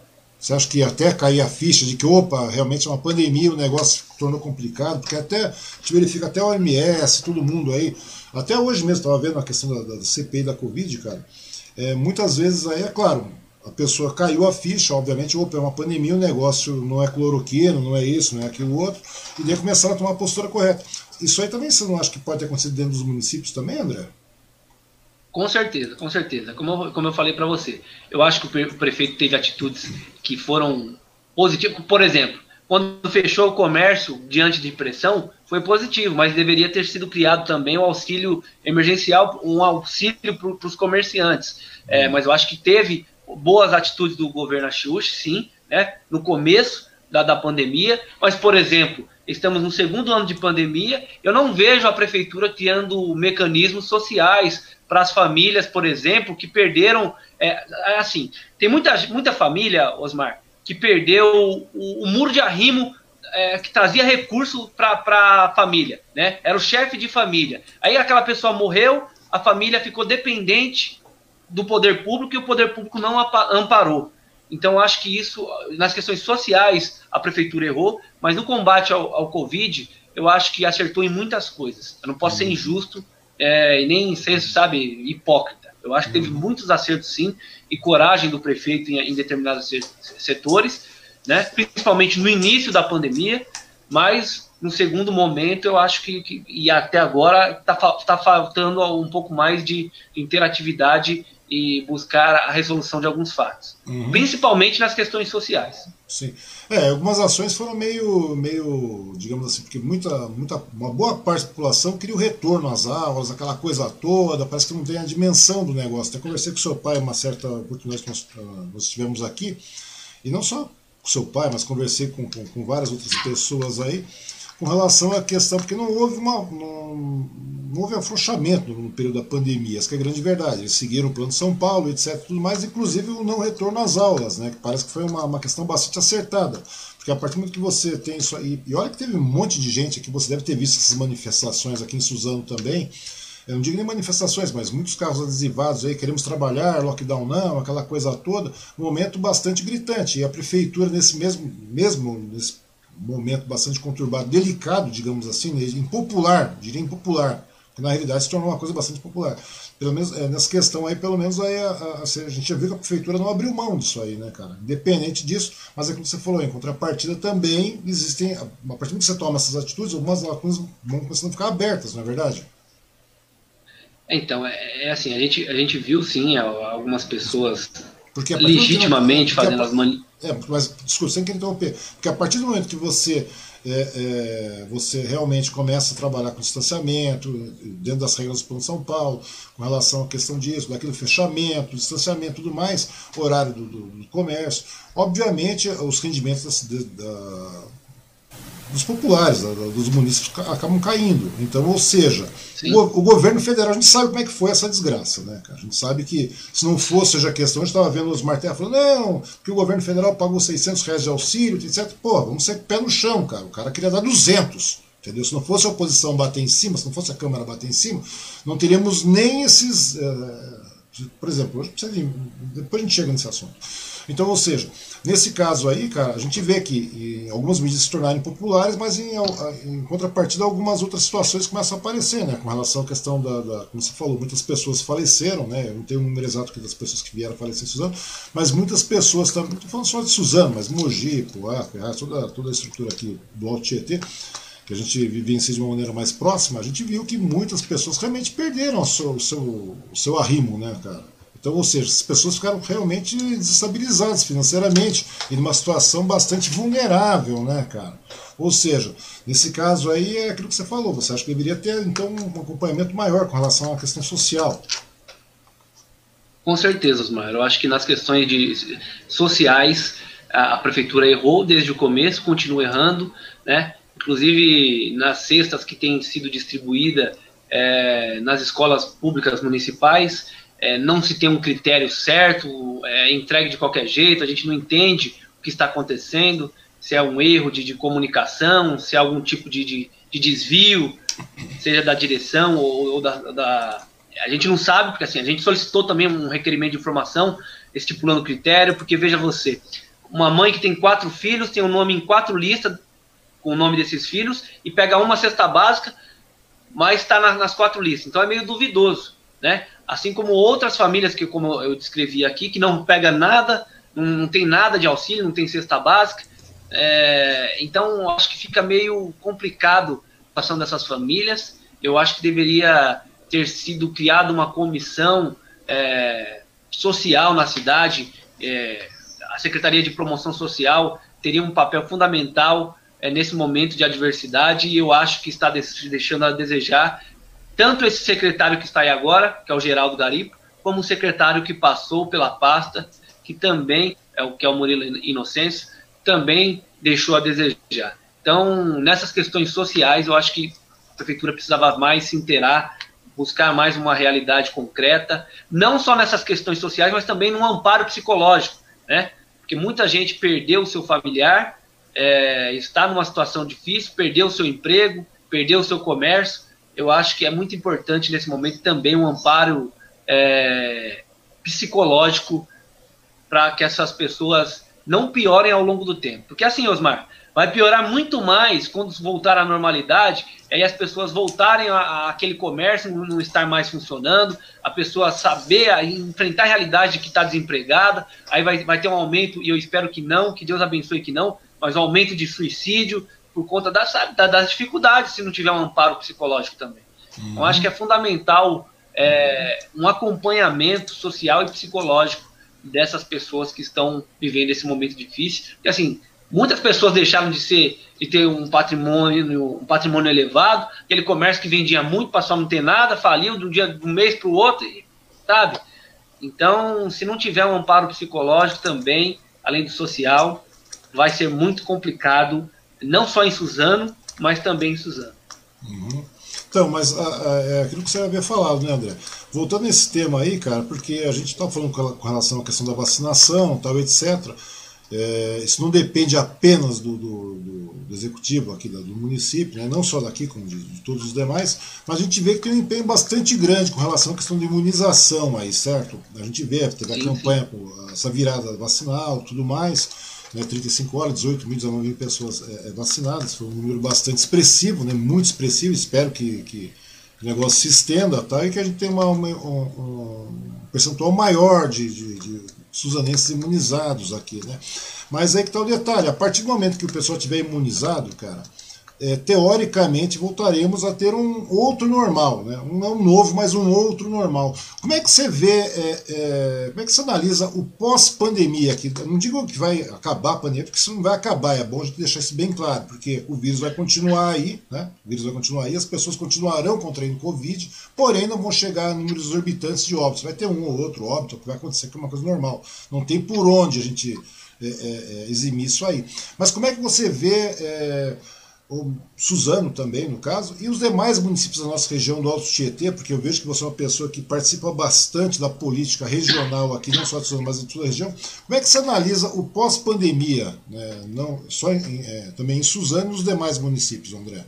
Como é que a gente vai poder fazer? Porque o buraco vai ser grande, cara. Eu acho, Osmar, que assim, assim como você falou, a culpa não é as questões de, de vacinação, a culpa não é do, do município, né? Porque isso quem deveria ter comprado e, rejeitou 11 ofertas de vacina por achar que as vacinas não seriam é, eficientes. Foram 53 é... e-mails, né, cara? Na realidade foram 53 e-mails, 11 ofertas formais e 53 e-mails dispensados, né, cara? Tá Muitas pessoas, pelo menos metade das pessoas que morreram, acho que estariam aqui se tivessem sido compradas as vacinas. Então, isso o governo federal errou muito, assim como errou também nas questões de diminuir o auxílio emergencial. Então, acho que o futuro do, do, do pós-pandemia, o pós-pandemia vai depender muito mais é, das atitudes presidenciais e do, do, Ministério da Economia e de Saúde é, do que da, propriamente das cidades. E eu acho que muitos prefeitos têm se empenhado, é, como feito o que pode, mas assim, o governo federal errou muito nas questões de compra de vacina, como você falou aí, que foram 53 e-mails, 11 formais. E, cara, se continuar nessa guerra, é nessa ofertas, ignorância, é nesse negacionismo, vai ser muito pior, porque as pessoas ainda não caíram em si, muitas. Aquela, Osmar, eu tive Covid-19. Uhum. Quem não teve Covid, quem não teve alguém da família que teve, muitas vezes subestima a doença. Por mais leve que ela seja, ela é muito complicada, porque você tem que ficar 25 dias isolado. Muitas vezes, por exemplo, eu moro sozinho, eu fiquei 25 dias aqui, as, algumas pessoas, a minha mãe, algumas pessoas me ajudaram tal, mas 98% do tempo você fica sozinho, então imagina você ficar sozinho, vendo parede, achar que você vai morrer, é, mesmo que seja leve, né? Então as pessoas já estão perturbadas mentalmente, e muitos que não teve e não tiveram a perca de algum parente ou de algum conhecido, está subestimando, e a partir do momento que tiver, eu espero que seja o menor número possível, não é o que eu torço, que aconteça, uhum. vai ser complicado e, a, e, aí vai conhecer de fato o que está acontecendo no Brasil. Uhum. Muita gente está subestimando e o negacionismo vai fazer com que muita gente pague um preço ainda maior, não só em mortes, mas também levando uma economia, é, sabe, defasada, perca de emprego, entre outros tantos fatos que ainda vão acontecer pelo Brasil. E a gente espera que atitudes benéficas sejam partidas é, do presidente da República e dos ministros que são responsáveis pela condução do nosso país, mas que infelizmente tem feito de uma forma indevida na maioria do tempo nesse, nessa, nesse período de pandemia. É, mas isso aí a gente já pode ter uma premissa de que não vai acontecer, né, cara? Dependendo da. da, da eu não acredito, eu não acredito da, que seja positivo. Dependendo da esfera federal, não, a gente acompanha por hoje, a gente vê as declarações do, do, do rapaz ali e o excrementíssimo está realmente muito preocupado. Você vê que ele está meio que é, é, é, desequilibrado, né? um tanto quanto desequilibrado, ou seja, não é o tipo da pessoa que pode. É, na realidade, ele sempre foi desequilibrado, né? e o problema é que agora está se acentuando nesse período de pandemia, com CPI, com o número de mortos crescendo a cada dia. Né? Hoje, ontem foi 900 pessoas, tudo mais, se não me engano, acho que foram 900 que nós, que nós chegamos a bater. 502 é, mil e tantas pessoas, 817, se não me engano. Porém, cara, o número tende a crescer. A grande verdade é essa, porque nessa, nessa política negacionista, o Brasil, o país no final acaba não podendo parar. A grande verdade é essa. E a pessoa vai ter que começar a sair, aglomerar. A gente está vendo que estamos, entre aspas, voltando a uma normalidade que não existe, né? Negando, apesar do. Porque hoje nós temos o quê? 12% da população vacinada em duas doses no Brasil. É um número muito pequeno, cara. E essa nova aglomeração, esse novo normal que o pessoal já começou a impetrar tal, tudo mais vai acabar trazendo números bastante gritantes agora para final de junho, início de julho, etc. e tudo mais. Né?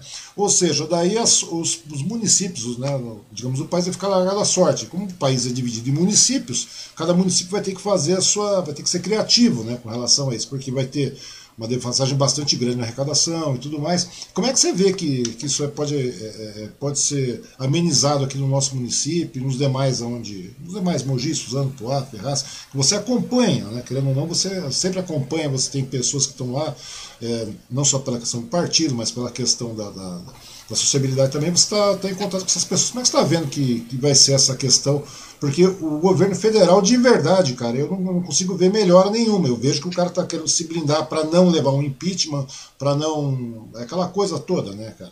Mas a gente sabe que, que a derrocada é essa mesmo, ou seja, não vai ter acordo da, da, esfera federal. Tanto que a gente está vendo, a gente está você vê que a maior parte da população está morrendo de fome, mendigando 150, 200 e alguma coisa de reais aí, que esse auxílio ridículo, né? Esse auxílio de fome. Então não vai ter isso aí. Como é que você acha que então os municípios vão se virar agora, André? Você, assim como uma pessoa que está vivenciando, que está na rua, que está participando, mesmo não tendo um cargo eletivo, como é que você vê que, que pode ser feito isso aí para a gente poder minimizar esse estrago, cara? Ô, Osmar, é, é assim. Prefeitura, as prefeituras, apesar de dependerem do, do, muitas vezes do governo estadual e do governo federal, ela tem muito recurso ainda e o que acontece, infelizmente, muitas vezes, isso não acontece só em Suzano, mas acontece muito em Suzano também, e não é só de agora, de outros tempos também, inclusive do Marcelo Cândido também, que foi do partido do meu, foi do meu partido, uhum. né? Eu não posso ser injusto. As pessoas muitas vezes elas querem agradar com padres e parceiros que o apoiaram e deixam de investir o dinheiro na população. Nas questões de empregabilidade na cidade de Suzano e em demais cidades, se o prefeito quiser, quiser resolver o problema, ele, ele consegue com cooperativas, por exemplo, como o Derli deu, é, deu exemplos e a, apresentou no, no, seu plano de governo, é, quando foi candidato, né? Alternativas, por exemplo, nas questões de, de, de merenda. Se a prefeitura deixar de pagar contratos com empresas de fora, para comprar carne, legumes, verdura e comprar com a, com a, montar uma cooperativa de agricultores, quantos empregos ela não vai gerar aqui? Comprar só na cidade. Sabe, você vai lá em Palmeiras, tem um monte de agricultor. Se a prefeitura fizer um, uma cooperativa desses agricultores, quantos empregos não serão gerados né, é, nas questões alimentícias? Que a prefeitura já paga esse valor exorbitante muitas vezes para uma empresa só. Nas questões de uniforme escolar, Quanto que a prefeitura não gasta com uniforme escolar? Se também criar é, cooperativa é, de, de, de, costura, com costureiras da cidade, quantos empregos, quantas mães de família não vai levar lá o salário para sua casa? Então, tem alternativas cabíveis desde que queira fazer, desde que não veja é, as parcerias políticas e não pense só em voto. Né? Ou seja, está falando é, com relação quiser... a manter a economia, a economia do município dentro do município. A grande verdade é essa. Exatamente, exatamente. Então, esse tipo de, de, de, de, parceria é possível, mas é preciso ter coragem também. Né? E isso não acontece muitas vezes, e como eu disse, não acontece muitas vezes na, na região toda.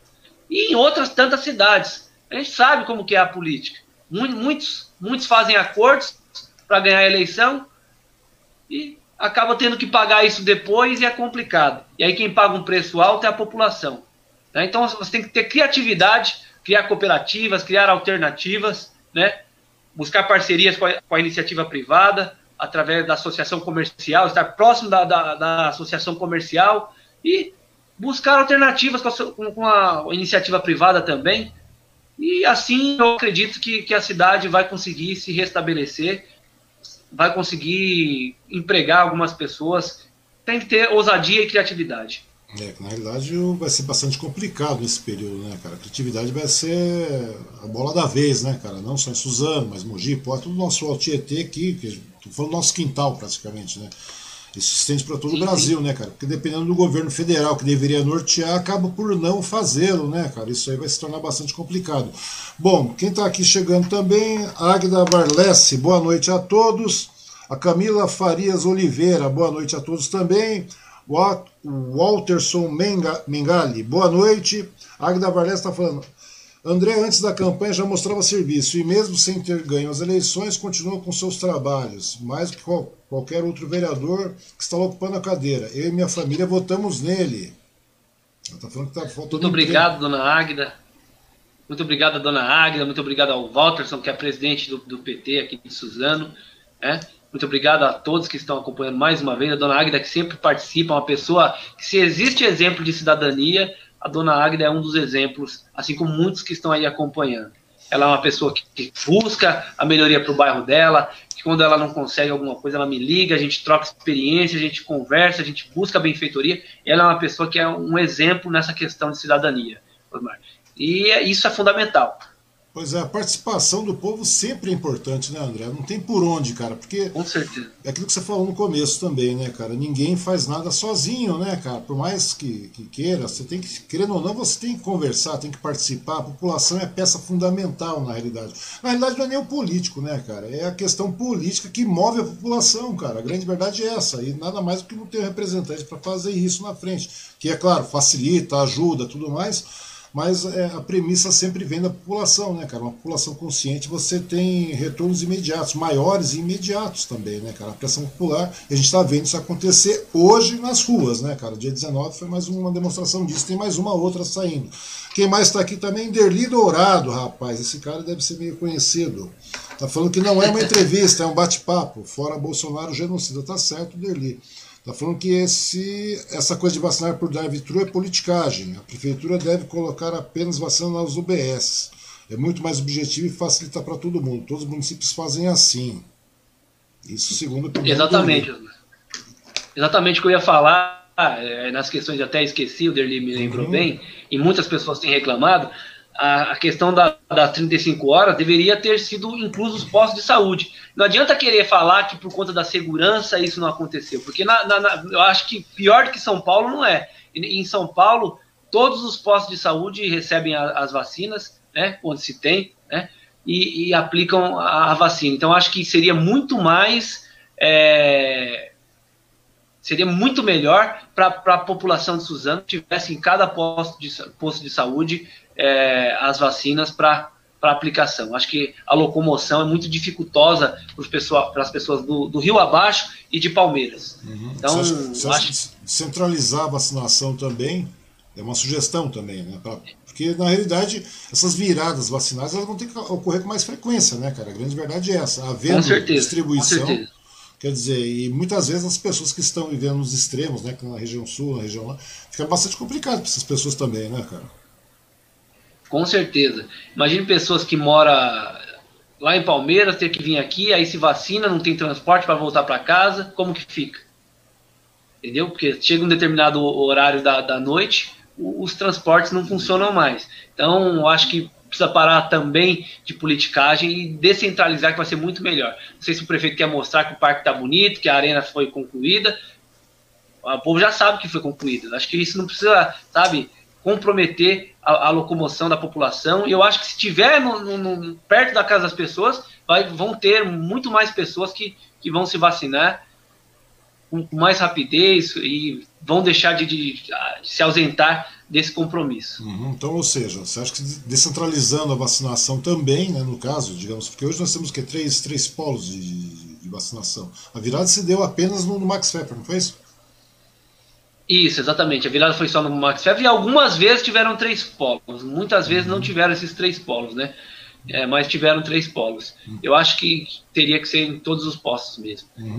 E tem funcionário e tem, e tem funcionário para isso, viu, Osmar? A gente tá falando que não tem capacidade, porque tem muito funcionário da rede de saúde, a INTS, que é a empresa terceirizada, tem muito funcionário, tá? Para atender essa demanda da, do, do, município e, e, seria fundamental que tivesse descentralizado a vacinação, como o Derli sugeriu aí. Uhum havendo uma descentralização, o número de vacinados seria bem maior também, né? A grande verdade é essa. É claro que também Com tem, certeza, é, não é, tem nem dúvida. E é claro que também tem a história da demanda, né, cara? Não, uma questão não é que eu estou defendendo nada disso, não, cara. Não é que eu estou defendendo a prefeitura, nada disso. Mas infelizmente a gente depende da, da esfera federal para promoção das vacinas, né, cara? Então é uma coisa bastante complicada, né, cara? Eu acho que é, agora é hora realmente da população começar a cobrar, né?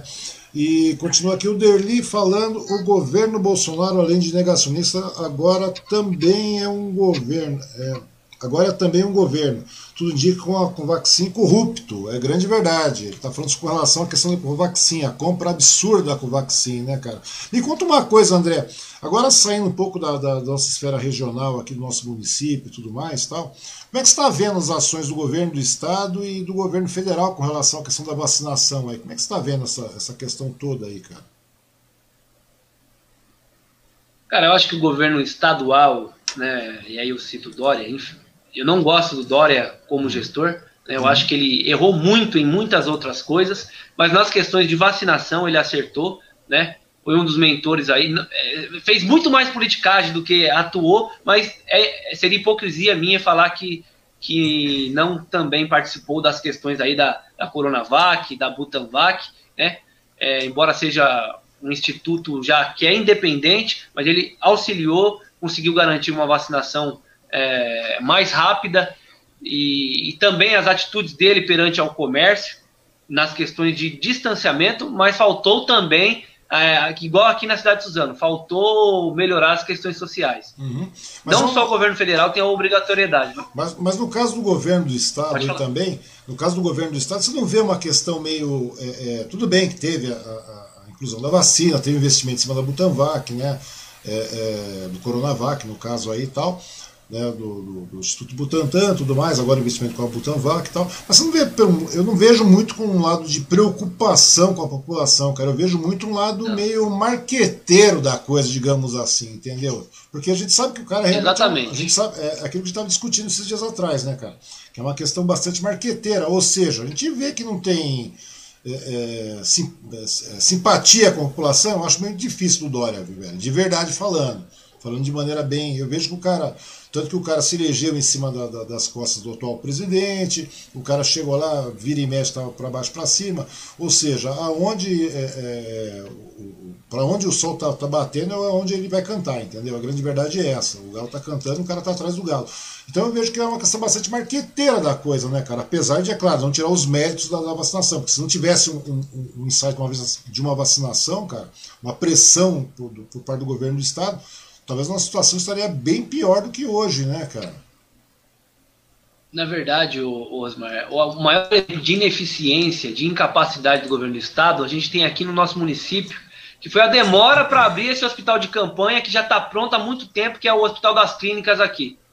Então, o, Dória é politiqueiro, oportunista, egocêntrico e só pensa em voto. Ele está preocupado mais com a eleição presidencial do que com a vida das pessoas embora tenha acertado, como eu disse aqui, nas questões de vacinação, do distanciamento, faltou é, inclusão social também, faltou melhoras na saúde, faltou, sabe, um pouco mais de coragem. Ele só foi para cima quando ele viu as fraquezas do Bolsonaro, que tiveram muitas fraquezas, inclusive a gente já discutiu aqui, e é inegável. Um governo que não se preocupou com as vidas, subestimou a doença, mas o Dória só pegou carona é, nas críticas do Bolsonaro e, e, graças a Deus que ele também não avançou nas questões de popularidade, porque o Dória é extremamente perigoso, né? É, é um traidor até da sua própria ala partidária e um traidor do povo também. Aqui no município era para ter sido muito melhor as questões de atendimento se tivesse abrido, não só para o município, mas também para a região, tivesse abrido o Hospital das Clínicas, é, teria evitado muitas mortes, né? Chegou ao ponto de, de, de pessoas ficar jogado para fora na, na, cadeira da Santa Casa, da, da, da do pronto-socorro, e aí não é por culpa da prefeitura, também por culpa da prefeitura um pouco, mas mais por conta do governo do estado também, porque não amparou é, as, as cidades do Alto Tietê e as cidades do estado como se deveria. Uhum. Também nas compras de teste falharam, entre outros fatos que você expressou muito bem aí. É, porque na realidade a grande verdade é essa, né? A gente não vê um, um lado é, é, humanizado, né, cara? A gente vê o lado realmente de, de, de, marketing, apenas isso, cara. Eu não consigo ver de outra maneira, né? Não votei no Dória, mas independente disso. E ele é uma pessoa extremamente impopular, a grande verdade é essa, dentro do próprio partido, inclusive, né, cara? Hoje a gente vê que que a, a, existem problemas meio gritantes lá dentro na disputa e tudo mais. Principalmente pra, pela questão de. Eu não sei, cara, que sanha que é essa que está acontecendo, cara, que nós passamos a viver uma situação bastante complicada.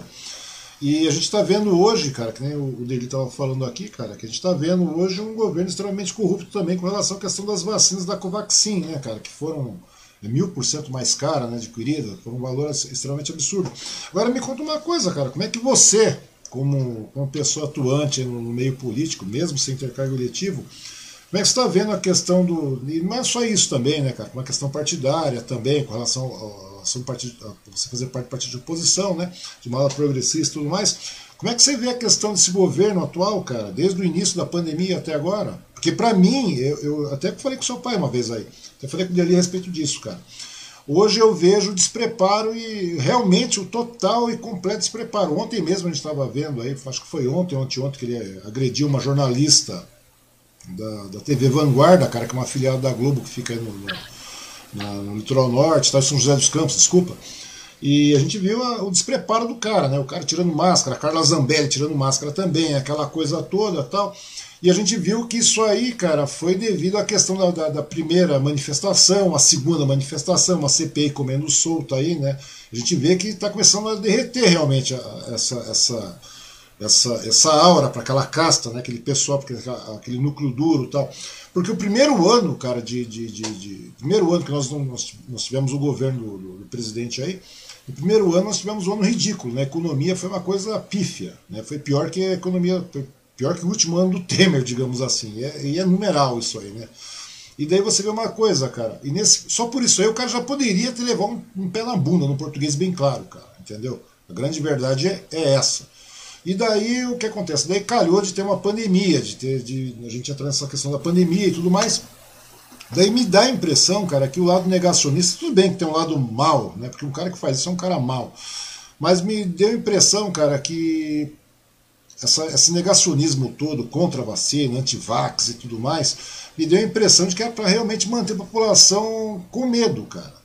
É, digamos assim, um cabresto tal e tudo mais. Porque na, a grande verdade, cara, é que esse cara já deveria ter sido deposto já pelo primeiro ano de economia, cara. Que foi uma coisa ridícula e a gente não vê. Não é, não é pelo primeiro ano ter sido ridículo, cara, mas pela falta de, de de proposta, de perspectiva, não tem nada. Hoje a ideia é privatizar tudo. Vamos privatizar, privatizar, porque vai privatizar vai dar dinheiro, nós vamos colocar a economia em dia e nós vamos fazer o quê. Muito pelo contrário, a gente vai estar jogando nossas, nossa, digamos entre aspas, uma soberania fora, principalmente agora com relação à questão da, da, da, da Eletrobras, cara, que está em pauta aí, que parece que vai acabar passando, né? já passou, parece que pelo, pelo Congresso e tudo mais.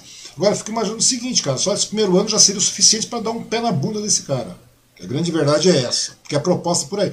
E a partir do momento que você não dá vacina, você não imuniza o povo, você está diante de uma, de, uma, de uma pandemia como essa, cara, o que acontece? Você acaba segurando o povo em casa, porque a partir do momento que o povo vai para a rua, cara, a partir do que o povo vai para a rua, o cara, o, o, certamente o cara cairia, porque haveria uma pressão do Congresso, haveria uma pressão do Senado, haveria uma pressão da, da, da, do empresariado em cima do cara, haveria uma N pressões, cara, porque o, a grande verdade é essa. A política, cara, a, a cobrança se faz olho no olho, o diálogo se faz olho no olho. Inclusive, uma manifestação é um diálogo olho no olho, cara. Veja quem, né, quem consegue me entender, consegue compreender a dimensão do, do fato consegue ver isso. Você não consegue verificar, não dá essa impressão de que esse negacionismo tudo era para manter o povo no cabresto, cara, porque mesmo, mesmo assim, com uma vacinação pífia que o Brasil está tendo, o povo foi para a rua, cara, porque o, o, problema maior, pior do que um vírus, cara, é a questão, a nossa questão econômica, a nossa questão sanitária. É, você está vendo muita família indo embora. Já tivemos uma manifestação muito grande né, na, em, em, maio agora, agora tivemos em, no dia 19, agora tivemos outra, cara, e começou a você ver começa a derreter a situação, cara. Você não percebe, você não tem essa impressão também que parece que o antivax, esse negacionismo todo, além da canalice, da, da, da, da sabe, da, de ser realmente ruim, de ser uma pessoa má, má, a pessoa, a grande verdade é essa, cara, que fica elogiando torturador, tudo mais, mas você não vê que foi uma maneira de tentar cabrestar o povo para que o povo não fosse, não fosse à rua, cara? Osmar, na verdade, o Bolsonaro erra desde quando ele era deputado, né, que não apresentava projeto, que não fiscalizava, né, fazendo, já, já chego onde você está falando.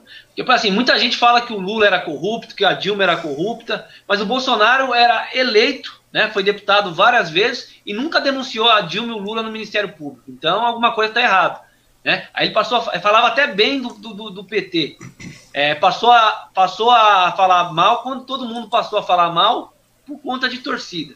Né? Chegou a presidência da República. Cara. Na realidade, ele é um perfeito incompetente, cara. A grande verdade é essa. Ele sempre foi um, um, um, foi um militar incompetente, foi um deputado incompetente, ficou 30 anos sem fazer porra nenhuma lá, provou dois projetinhos de Deixa pra lá, cara. E daí você vai vendo a situação do cara, né, cara? Você vai vendo isso aí e de repente ele viu um, um, um, um desgaste da, da, da, da, esquerda, no caso do PT, que estava tava no poder e tudo mais, e foi montada aquela questão do golpe. A partir do momento que viu a questão, antes disso, né, cara, ele viu o desgaste na época da, da eleição do Aécio, né, cara, que foi por muito pouco que a Dilma acabou sendo reeleito, e ele verificou ali uma possibilidade de, de avanço, né, cara? Acho que nem ele acreditava que ia acabar virando presidente, né, cara? Acho que até o o, Carluxo, que deu as ideias lá, os filhos loucos lá que deram as ideias, e quando caiu a presidência da mão do cara, nem o cara acreditou nisso, né?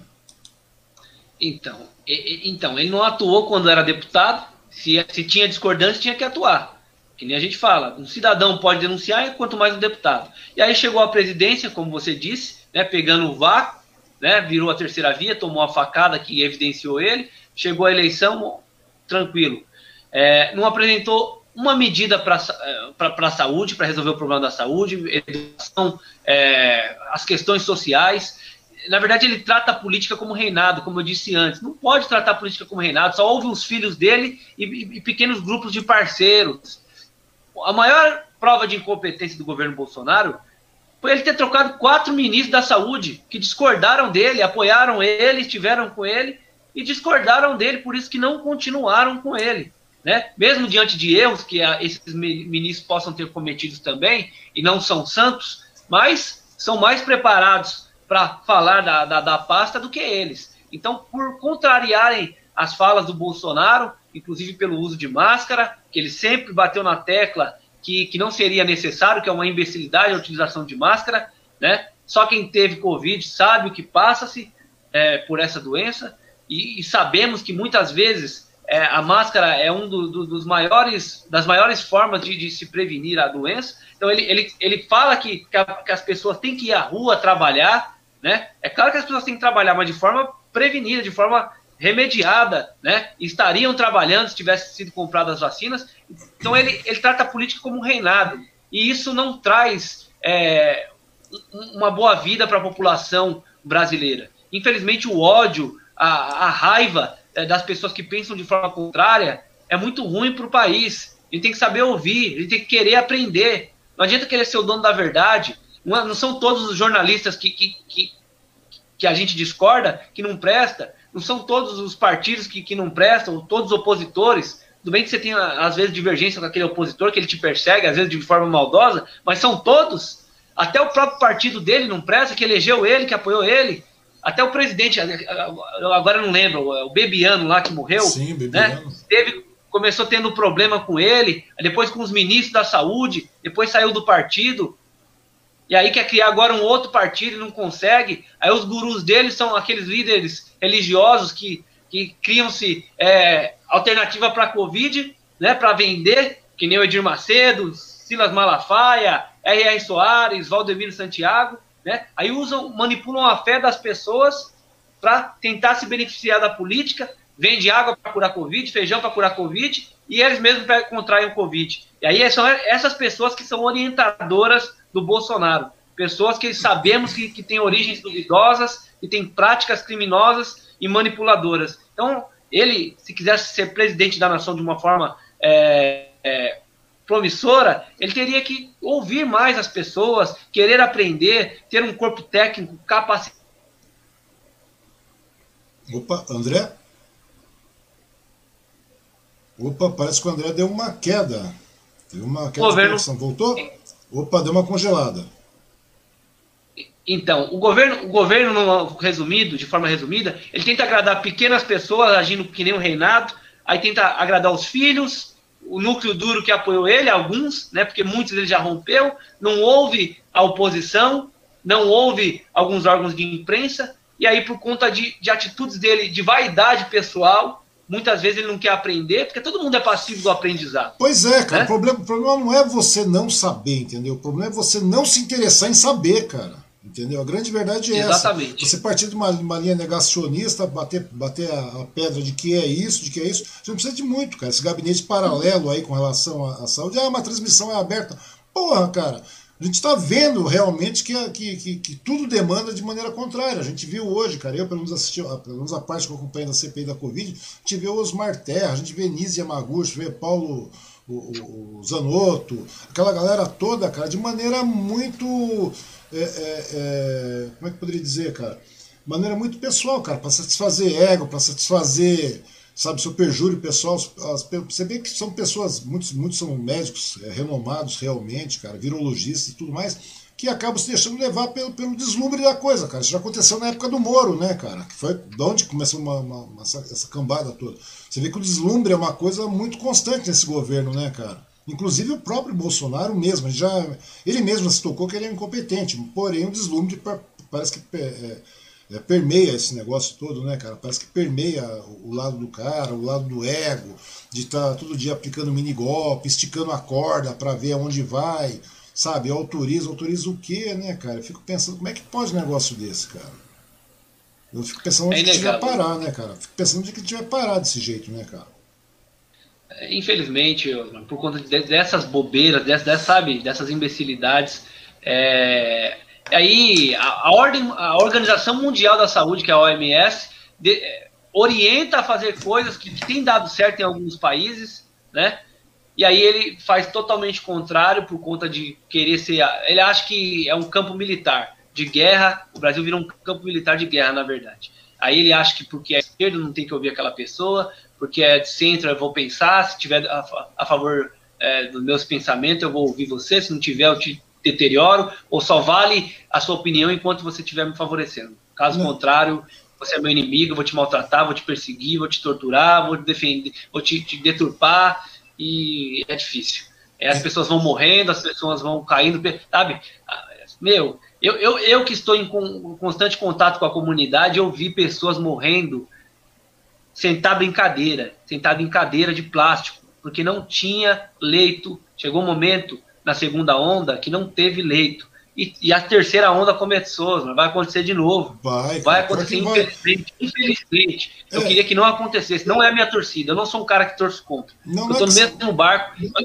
Eu não tenho convênio médico. Tá? Eu não fui vacinado ainda, eu já tive Covid, eu poderia ter passado por isso, e, é, e eu vejo as coisas acontecendo.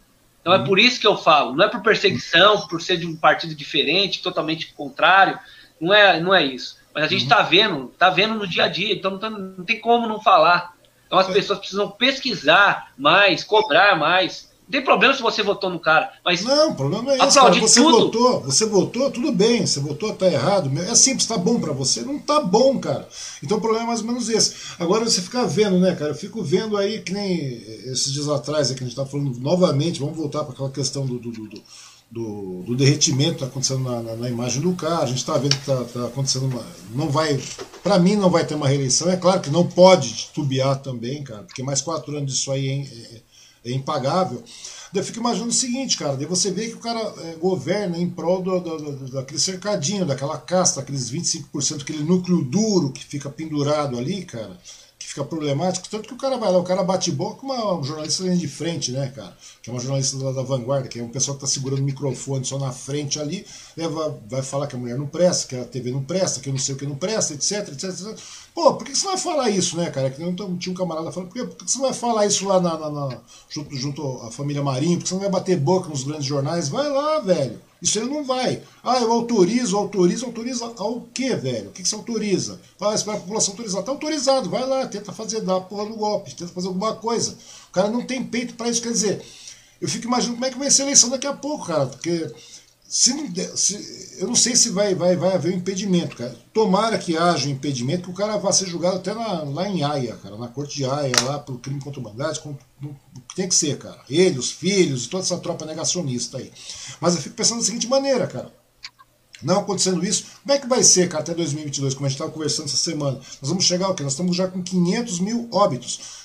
Quando chegar, e tem mais, desculpa, quando chegar, cara, até 2022, se manter esse traço no poder, o que vai acontecer, cara? Nós vamos chegar aí, vamos ficar o quê? Com 800 mil óbitos, 1 milhão de óbitos, e tem mais, está morrendo criança agora. Agora é o pessoal de 50 anos que está sendo é contaminado, cara, está morrendo, que é o maior número de pessoas hoje entubadas. Eu cansei de ver amigo, velho, pessoas que eu conheço, pessoas aqui da região, pessoas da, da, da de convívio de muito tempo, morrendo, cara, com relação à questão da Covid. Ou seja, e a gente está vendo as criançadas começando a pegar Covid também, cara. Pegando Covid Sim. e tal, etc. Porque, ah, tem imunizando professor, tem imunizando não sei o quê, mas vamos ser, vamos ser lógicos. Nós temos 10, 12%, nós temos 12% da população, mundial, é, da população nacional é, vacinada. Isso depois de seis meses. Seis meses de vacinação. Ou seja, cara, Acho que, ah, mas tem coisa boa, só que começar a morrer criança, cara, porque é o único jeito, porque vai ocupar menos espaço, como eu te falei, né? vai ocupar menos espaço e vai, vai, vai, vai gastar menos MDF para fazer caixão, vai, vai, vai enterrar em, em, valas menores, em caixões, em espaços menores, vai poder caber mais gente, mais óbitos, mais cadáveres, cara em cima disso. Ou seja, como é que você vê essa eleição até 2022, cara? Como é que você vê? Eu sei que é muito a gente falar de, de, de, eleição, de tudo mais, mas é uma coisa que a gente tem que começar a mobilizar agora, cara. Porque se você não começa a mobilizar agora, em 2022 o número é bastante gritante, cara. Você vai ter uma permanência disso, porque nós estamos sendo nós fomos vacinados agora, né, no caso, digamos aí, por exemplo, eu fui vacinado em dia 2 agora, se não me engano, até falei com você a respeito disso. Vacinado dia 2, porém, cara, digamos aí, dia 2 de, de julho do ano que vem, junho do ano que vem, nós vamos ter que vacinar. Inclusive teve vacinação aí, o pessoal que foi vacinado em março, vai ter que vacinar em março de novo do ano que vem. E aí, como é que vai ficar essa história, a gente ficar nesse negacionismo todo, cara? Imagina mais quatro anos disso. Como é que se imagina esse período de, de, de, de CPI, de manifestações correndo solta, que tem que fazer mesmo, quanto mais vacinação correr na, na, na na, na, no braço do, do, pessoal, mais pessoas vão para a rua, porque a última manifestação foi diferente daquelas 6 mil motinhos que apareceram lá que os pedágios contaram. Nós tivemos 100 mil pessoas na Paulista, velho. São 100 mil pessoas, entendeu? Não foram um milhão de motos. São 100 mil pessoas reais que estavam lá.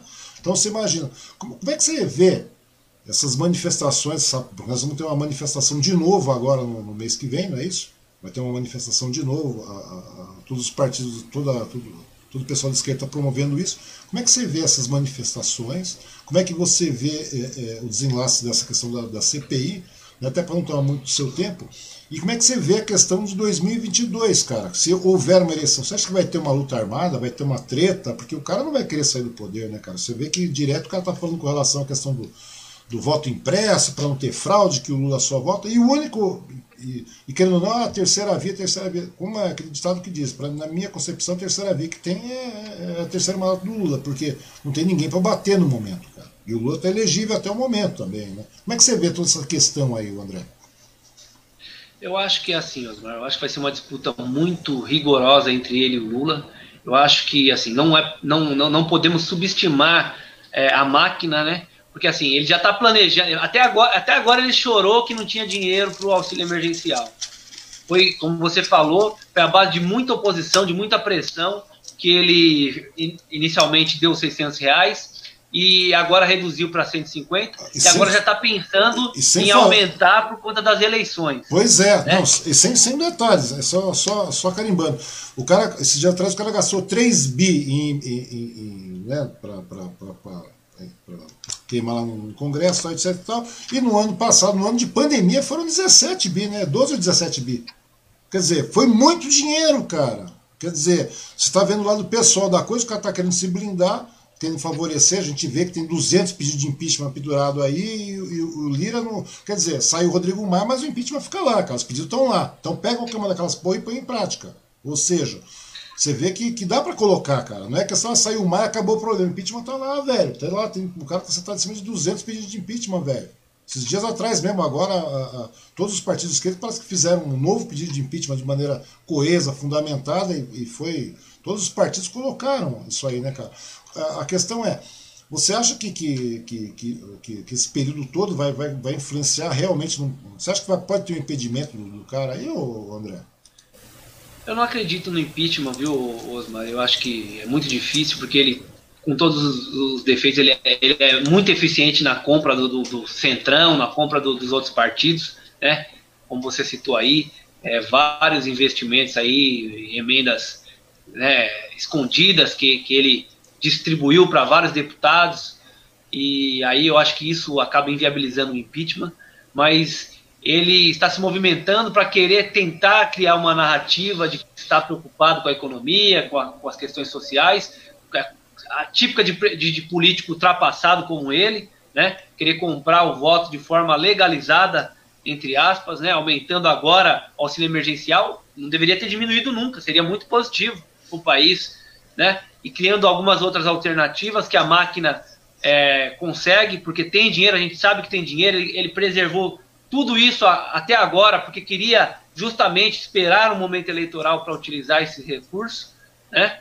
E eu acho que assim, o impedimento não vai acontecer, mas ele está muito desgastado. Eu acho que dificilmente ele vai ganhar a eleição. Mas eu acho que também os partidos precisam se unir, né? Precisa se, se conversar. Por exemplo, o Ciro Gomes já passou dos limites da, da, da imbecilidade.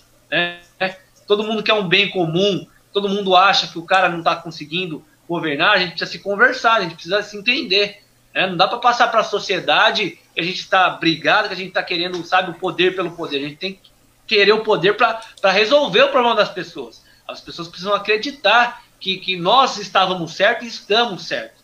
Né? E, e, os números de morte, de, de, de tantos outros fatos que a gente falou por essa, por essa live toda, mostram que a, que a gente está certo.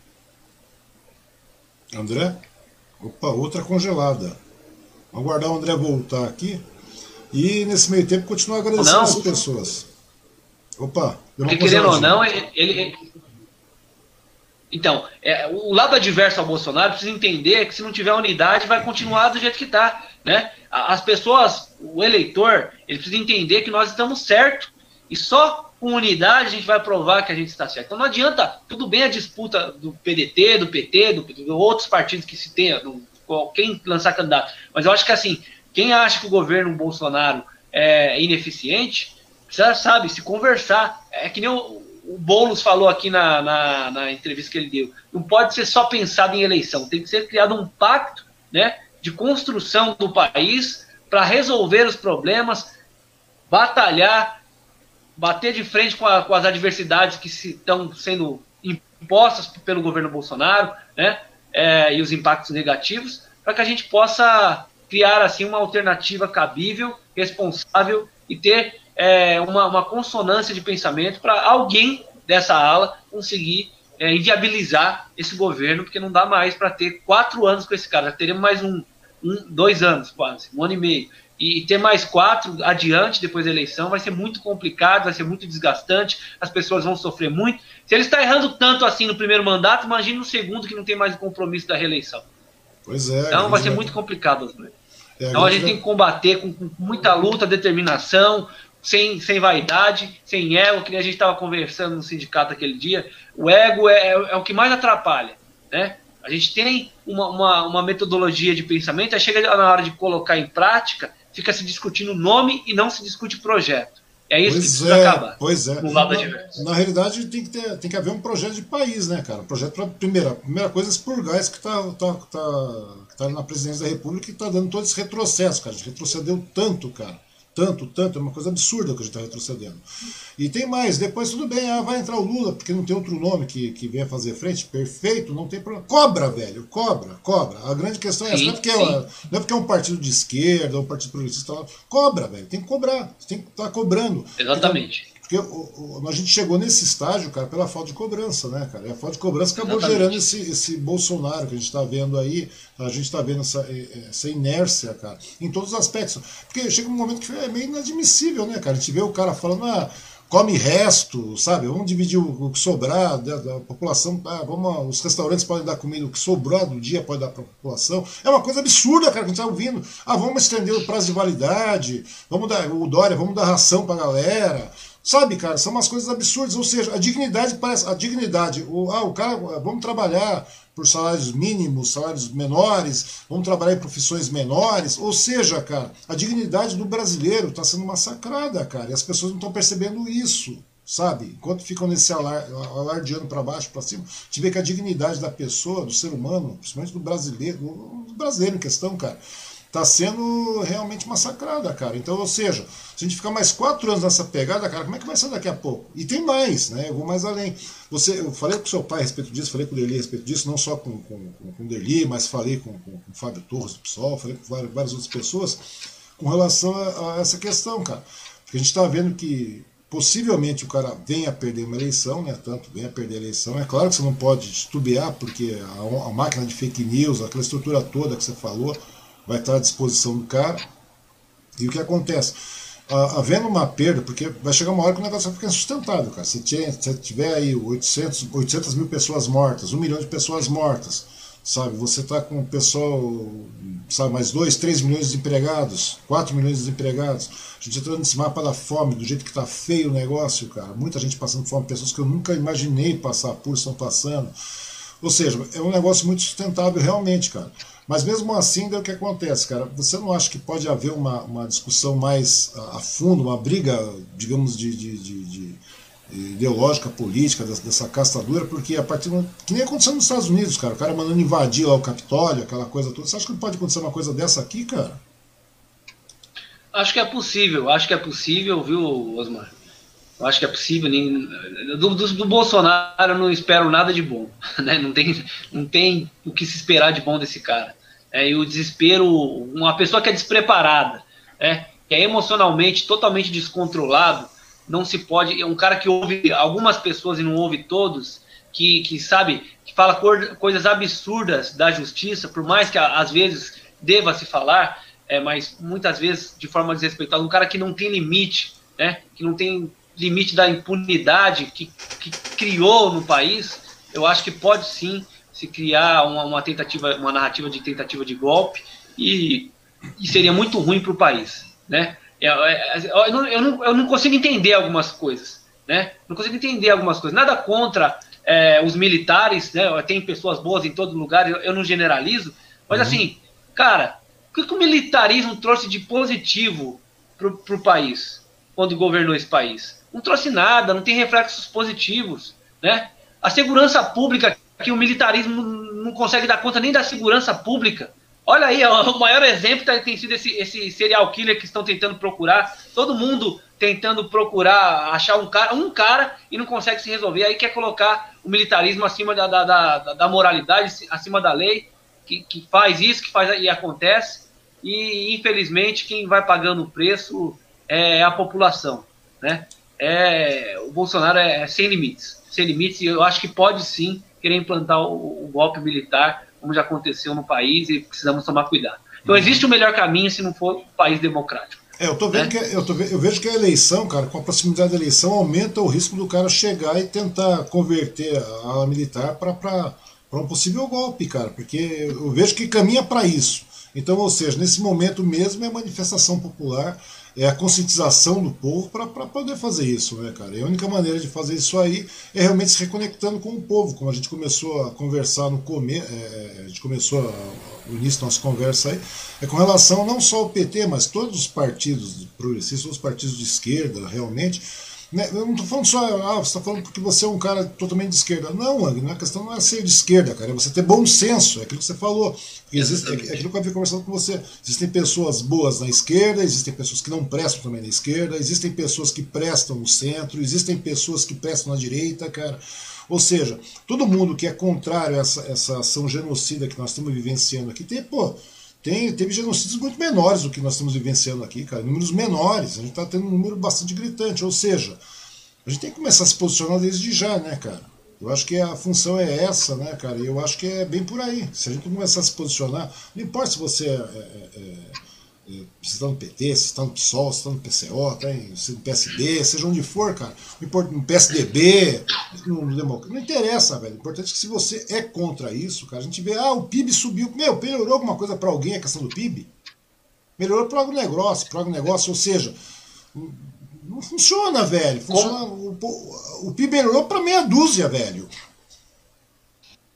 Aí você vai ver no mercado o arroz está quase 30 reais, o óleo extremamente caro, os produtos de cesta básica com preços exorbitantes, e é lamentável. E as pessoas ainda não acreditam, muitos não acreditam no que estão vendo. Né? É, Acha que é por conta de reflexos passados, de governos passados. Não, gente, tem que saber pesquisar, saber o que está acontecendo. Muitas coisas é por teimosia, algumas, muitas por maldade, né? Por, por, por ouvir pessoas que pensam diferente, só pensam no lucro, só pensam no capital, né? Aí você falou das, pessoas que estão passando necessidade, é, que, que ah, estende prazo de validade com sarcasmo. É muito fácil eu brincar com a necessidade das pessoas se eu estou fazendo churrasco com picanha maturada de mil reais, se meu filho está comprando casa é, de 6 milhões, milhões. Aí é fácil, Osmar. É, é muito fácil. Né? Minha é. vida está resolvida, é muito fácil eu definir a sua e tratar você de qualquer forma. É, né? E na verdade, Osmar, na verdade, na verdade ele já já tinha esses discursos antes de ser presidente. Pois é, cara, né? pois é. Muitas pessoas não levaram a sério, não sei por que não levaram a sério. E é, é lamentável, e aí estão os reflexos do, do, que não deveria estar acontecendo e está acontecendo. Se não bastasse ele, tem os filhos dele de, de, de, de brinde ainda, que causam um grande prejuízo para o país. É. Já é comprovado que tem ligações com escusas com milicianos, que tem ligações escusas com, com funcionários que faziam o jogo político do, da, da, rachadinha. Então, isso tudo é dinheiro público que poderia estar, ter, estar sendo implantado no país e muitas vezes não está por conta de, de, de falta de fiscalização, Exatamente, por falta de cobrança, que, que deveria ter acontecido também no governo Lula, no governo Dilma, no governo Temer e todos os outros governos. Enquanto é o povo não tiver autonomia de cobrança e saber fiscalizar, seja lá quem for e qual for o partido que estiver à frente do governo federal, vai ser assim. Uhum. Mas esse tem se superado porque esse tem maldade, tem despreparo, é tem arrogância, tem soberba. Tem prepotência. E na grande verdade é essa aí, cara. E o princípio mais ou menos é esse. É por isso mesmo que eu trouxe você para conversar a respeito aí, André, porque eu acho que é o momento da gente começar a conversar com todas essas pessoas, cara. Seja, eu estava falando, já falei com várias pessoas que eu estou mais ou menos naquela mesma linha de, de, do Oscar Schindler, né, cara? Te falei, inclusive. Se você conseguir tirar alguém dessa, dessa, dessa situação obscura, cara, trazendo um, cara, é aquela velha coisa, para que a pessoa tem noção que pode cobrar, que pode fiscalizar, que é dever, direito dela fiscalizar, cara ela começa a disseminar isso para as demais pessoas, porque é impossível alguém falar que isso está legal, cara.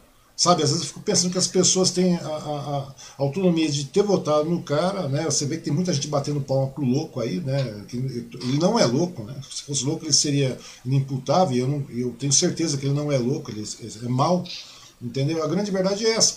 E a partir desse momento aí eu fico vendo que, que se você começa a trazer, tirar essas pessoas daí, cara, ou pelo menos uma, duas, três, que são aqueles, aquelas pessoas incautas, eu chamo de incautos, meu, essas pessoas, a partir do momento que tem noção da, da realidade, cara, elas começam a disseminar a, a, como a coisa deve funcionar de verdade, cara. Tudo bem, tá, vai, vai, não tem outro viés, vai ter que ter, entrar um Lula, perfeito, não tem problema, cobra o cara, velho. Cobra da maneira como está sendo cobrado agora, que já deveria ter sido cobrado, entendeu? E, e, fazer dessa maneira, cara. Porque a única maneira de você conseguir fazer esse tipo de coisa é reconectando com o povo. É aquilo que a gente está fazendo hoje, tentando fazer isso. Né? Certificar, reforçar a nossa linha de raciocínio. Não é porque você seja comunista, ah, é simplesmente pelo bom senso. Pessoal, porque hoje, Sim. se eu escrevo uma coisa, leva um monte de pedradas aí, falando, ah, bom, você é um perfeito comunista. Não é, cara. Não é questão disso, é questão de ter bom senso, cara. Eu acho que é hora de a gente começar Sim. a conversar e, e, se reconectar com toda essa população aqui. A gente começa pelo nosso quintal, né? A gente vai começar pelo nosso quintal, o nosso quintal vai aumentando, cara. A grande verdade é essa. Né? Mas de verdade mesmo. E eu, eu, quando se trata de política, Osmar, eu, tô, eu sempre tomo muito cuidado, é, independente da, da honestidade que a pessoa possa passar para você que ela tenha. Né? Eu sempre pesquiso, seja lá quem for, seja do meu campo ou seja do campo adverso, seja meu pai, que foi vereador, e ele sabe, tá aqui, tá, se ele estiver presente, ele, ele, vai confirmar aí. Uhum. Eu sou uma pessoa extremamente questionadora, não sou melhor que ninguém, mas sou uma pessoa extremamente questionadora e contesto aquilo que eu não acredito, que eu não, eu não, eu não costumo me basear pela maioria, e nem pelo que eu ouço. Eu vou pesquisar, se eu ver que tem veracidade, eu falo, positivamente, se eu não ver, eu vou contestar. Eu não, eu não sou petista por causa do Lula nem por causa da Dilma. Eles são do meu partido, eu sou petista, não sou lulista nem dilmista. Eles fizeram parte do projeto do partido, ganharam a eleição interna. O partido sempre foi um partido democrático. Qualquer filiado que se tenha um ano de filiação pode ser candidato a presidente, é só ganhar as prévias. Né? O PT é um dos poucos partidos que se, que se tem, é por isso que eu sou petista né, pelas lutas que, que se tem ao longo do tempo, mas normalmente as pessoas ouvem discursos bonitos, caras bonitas, é, ouvem a mídia dizer determinadas coisas e não pesquisam, e é parte daquele princípio que a gente falou. Não pesquisar, se não contestar, e não vai, não adianta, tem que ver para quê? Para crer. Senão não, não, não vai acontecer. É. O país precisa mudar urgente, precisa de uma, uma reformulação de pensamento, precisa de novos deputados, sabe? A pessoa, a pessoa também precisa aprender a votar em deputado, em senador, porque são eles que são responsáveis por lutar por, por seus direitos ou por te ferrar mais. Pois né? é. Porque eles que votam as leis. Né? Muitas pessoas nem se lembram quem foram os deputados que votaram. Isso está totalmente errado. Não é só o presidente, né? Porque se as pessoas também soubessem quem são os deputados, e procurassem cobrar, procurassem ir nas assembleias legislativas, nas câmaras municipais. É, é porque a desgraça é bem maior, né, cara? A desgraça é bem maior. A gente tá falando do Bolsonaro porque o Bolsonaro é um meteoro do caos, né, velho?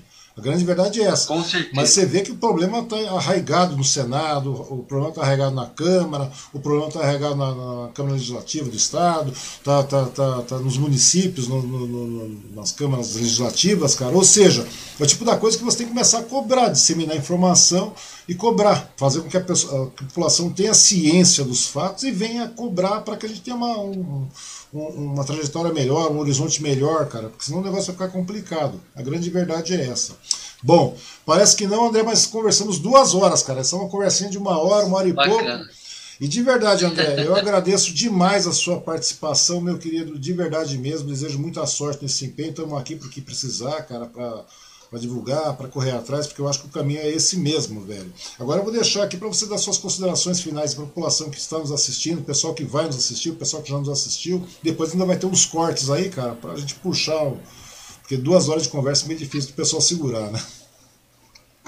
Bom, Osmar, é, Osmar Lang, um cara extremamente positivo, um cara que agregou muito a esse bate-papo que a gente é, proporcionou para as pessoas aqui hoje, né? Para mim, principalmente. Eu aprendi muito, né? Tive a oportunidade de falar aquilo que eu penso de forma democrática, né? Assim como você é com todos os convidados, independente do lado que ele faça parte. Eu quero mais uma vez te parabenizar, quero mais uma vez agradecer todos que estão participando, cada um que comentou, cada um que compartilhou, pedir para quem não, não compartilhou e não curtiu, que curta e comente, compartilhe, né?